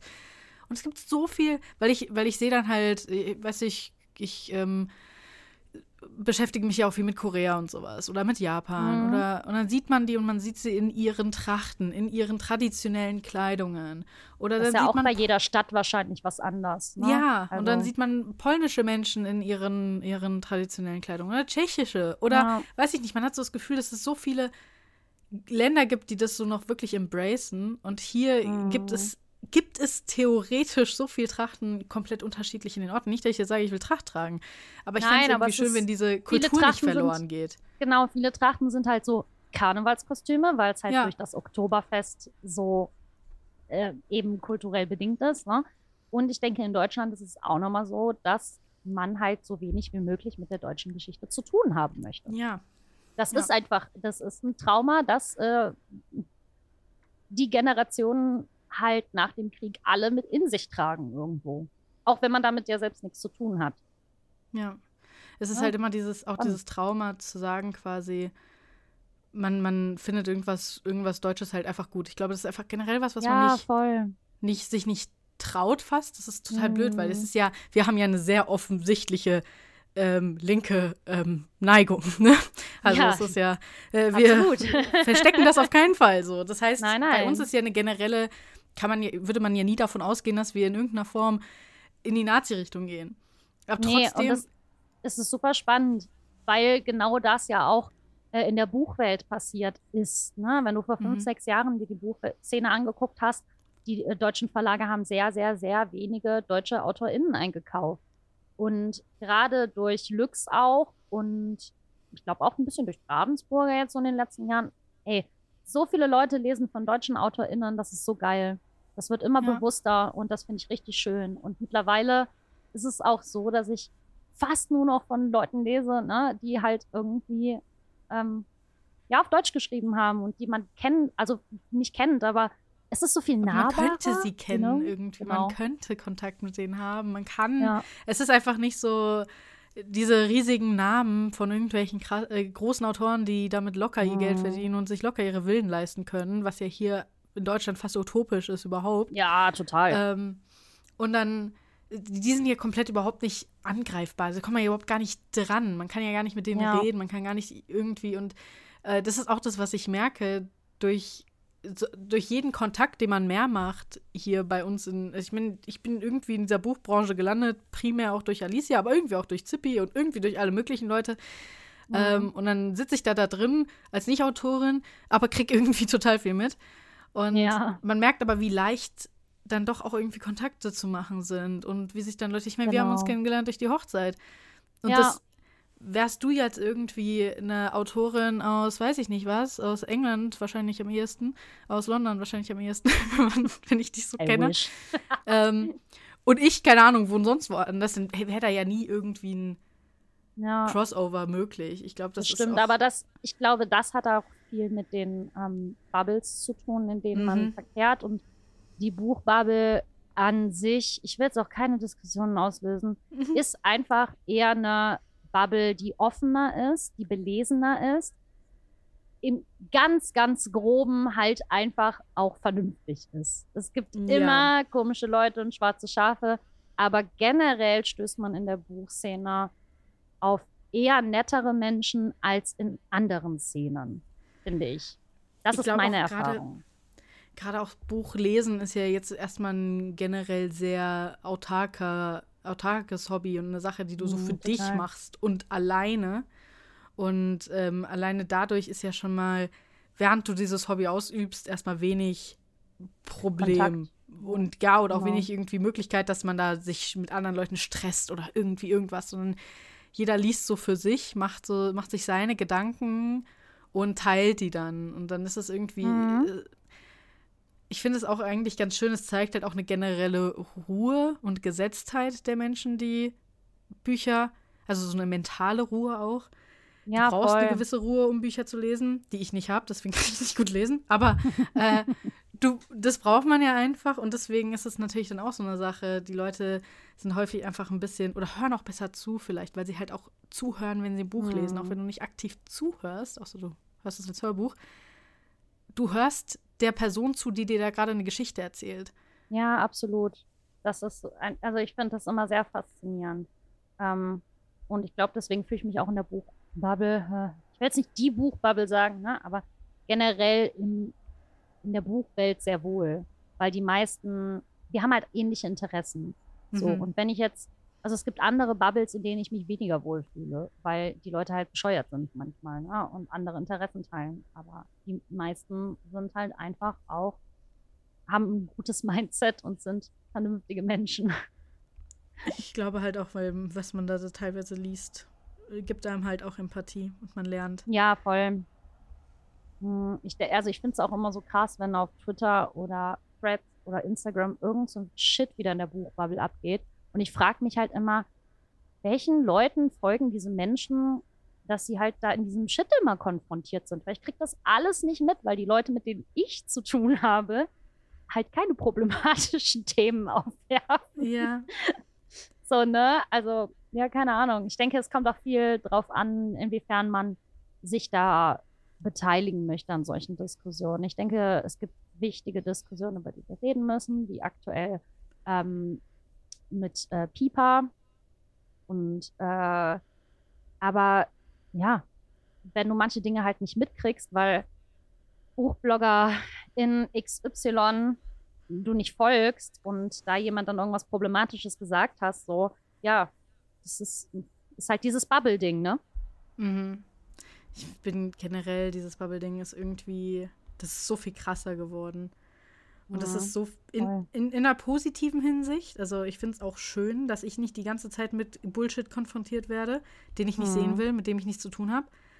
Aber Oh gleichzeitig ist es dann, ist dann sowas wie ein AfD-Rising und sowas sehr Ja, das schockierend. Voll komplett unbegreiflich so. Ja, Ja. unbegreiflich schockierend, kommt aus dem Nichts gefühlt, weil Ja, niemand total. in der eigenen Bubble da in irgendeiner Form je in diese Richtung denken würde ja, oder das voll, wählen genau, würde. das, das absolut, das kann ich so nachvollziehen, weil ich denke mir auch immer, wie kann das denn sein? Ich kenne niemanden und ich Ja. kenne viele Menschen.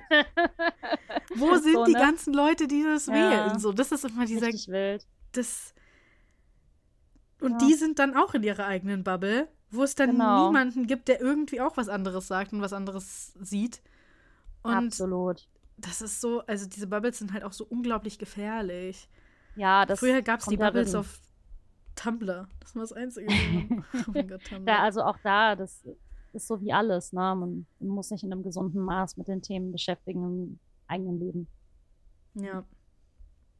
Ich muss Fall. jetzt gleich mal auch los. ja, ich wollte muss gerade sagen, wir haben schon zwei Stunden. Mhm. Äh, Aber ich könnte auch ähm, ewig reden. Ich habe gerade auch auf die Uhr geguckt und dachte so, oh fuck. Same, In ich anderthalb Stunden kommt mein Dschungelcamp-Besuch. Oh, stimmt. Ah, ich könnte auch Stunden weiterreden. Äh, ich Ja. meine, wir können ja auch, erstens, wir äh, haben ja unsere Kontaktdaten, wir können generell auch weiterreden. Aber, ähm, weiß ich nicht, vielleicht können wir ja nochmal irgendwie irgendwas anderes machen. Sehr Und, äh, gerne. noch mal. Äh, war mir ja, schreibt Leonie und mir dann einfach mal, wenn ihr noch irgendwie Themen habt, Ja, Mann. die ihr besonders Fall. interessant fandet. Es Also, war mir auf jeden Fall eine Ehre, dich hier haben zu dürfen. Oh, es hat und, mega viel äh, Spaß gemacht. Es war eine Ehre, dabei zu sein. Das freut mich. Mhm. Und äh, alle Links zu all deinem äh, Stuff. Oh mein Gott, wir haben deinen Podcast gar nicht erwähnt. Ach, das wollte ich noch. Ich wollte Ah, noch wissen, wie komm. du zu Musicals gekommen bist. Ja, das ist dann ein Thema für die nächste Show. Ja, also Lea hat auch einen Podcast und zwar über Musicals. Das ist auch eine Shared, ein Shared Yes. Interest von uns beiden. Zwar, glaube ich, ganz anders ähm, jeweils, aber trotzdem, Ja. wir beide mögen Musicals. Und äh, genau, du hast einen Podcast über Musicals. Ansonsten Bücher, alles Mögliche. Alles unter. Beschreibung. Alles Oder genau. unter Liberiarium. Und ach so, genau, wir hatten ja auch noch den einen Link zu Selbstbestimmt steril. Genau. Genau, den TV. findet ihr So auch, muss falls es für euch auch ein Thema ist. Ähm, und ja, danke, dass du hier warst. Danke, dass ihr Danke zugehört für die habt. Ja, sehr gerne. Und äh, falls ihr auch mal Teil des Podcasts sein wollt, schreibt mir einfach eine E-Mail und dann kriegen wir das hin. Dann habt ihr auch eine wunderschöne Podcast-Folge. Und wir hören uns das nächste Mal. Ich habe ja schon in meinem kleinen Info-Podcast so ein bisschen gesagt, dass ich mich jetzt nicht mehr unbedingt akribisch an das zweiwöchige Ding halte, aber wir werden einfach sehen. Ich äh, gebe mein Bestes, Outflows. regelmäßig Folgen rauszuhauen. Gut, dann äh, bis zum nächsten Mal. Und tschüss. Tschüss.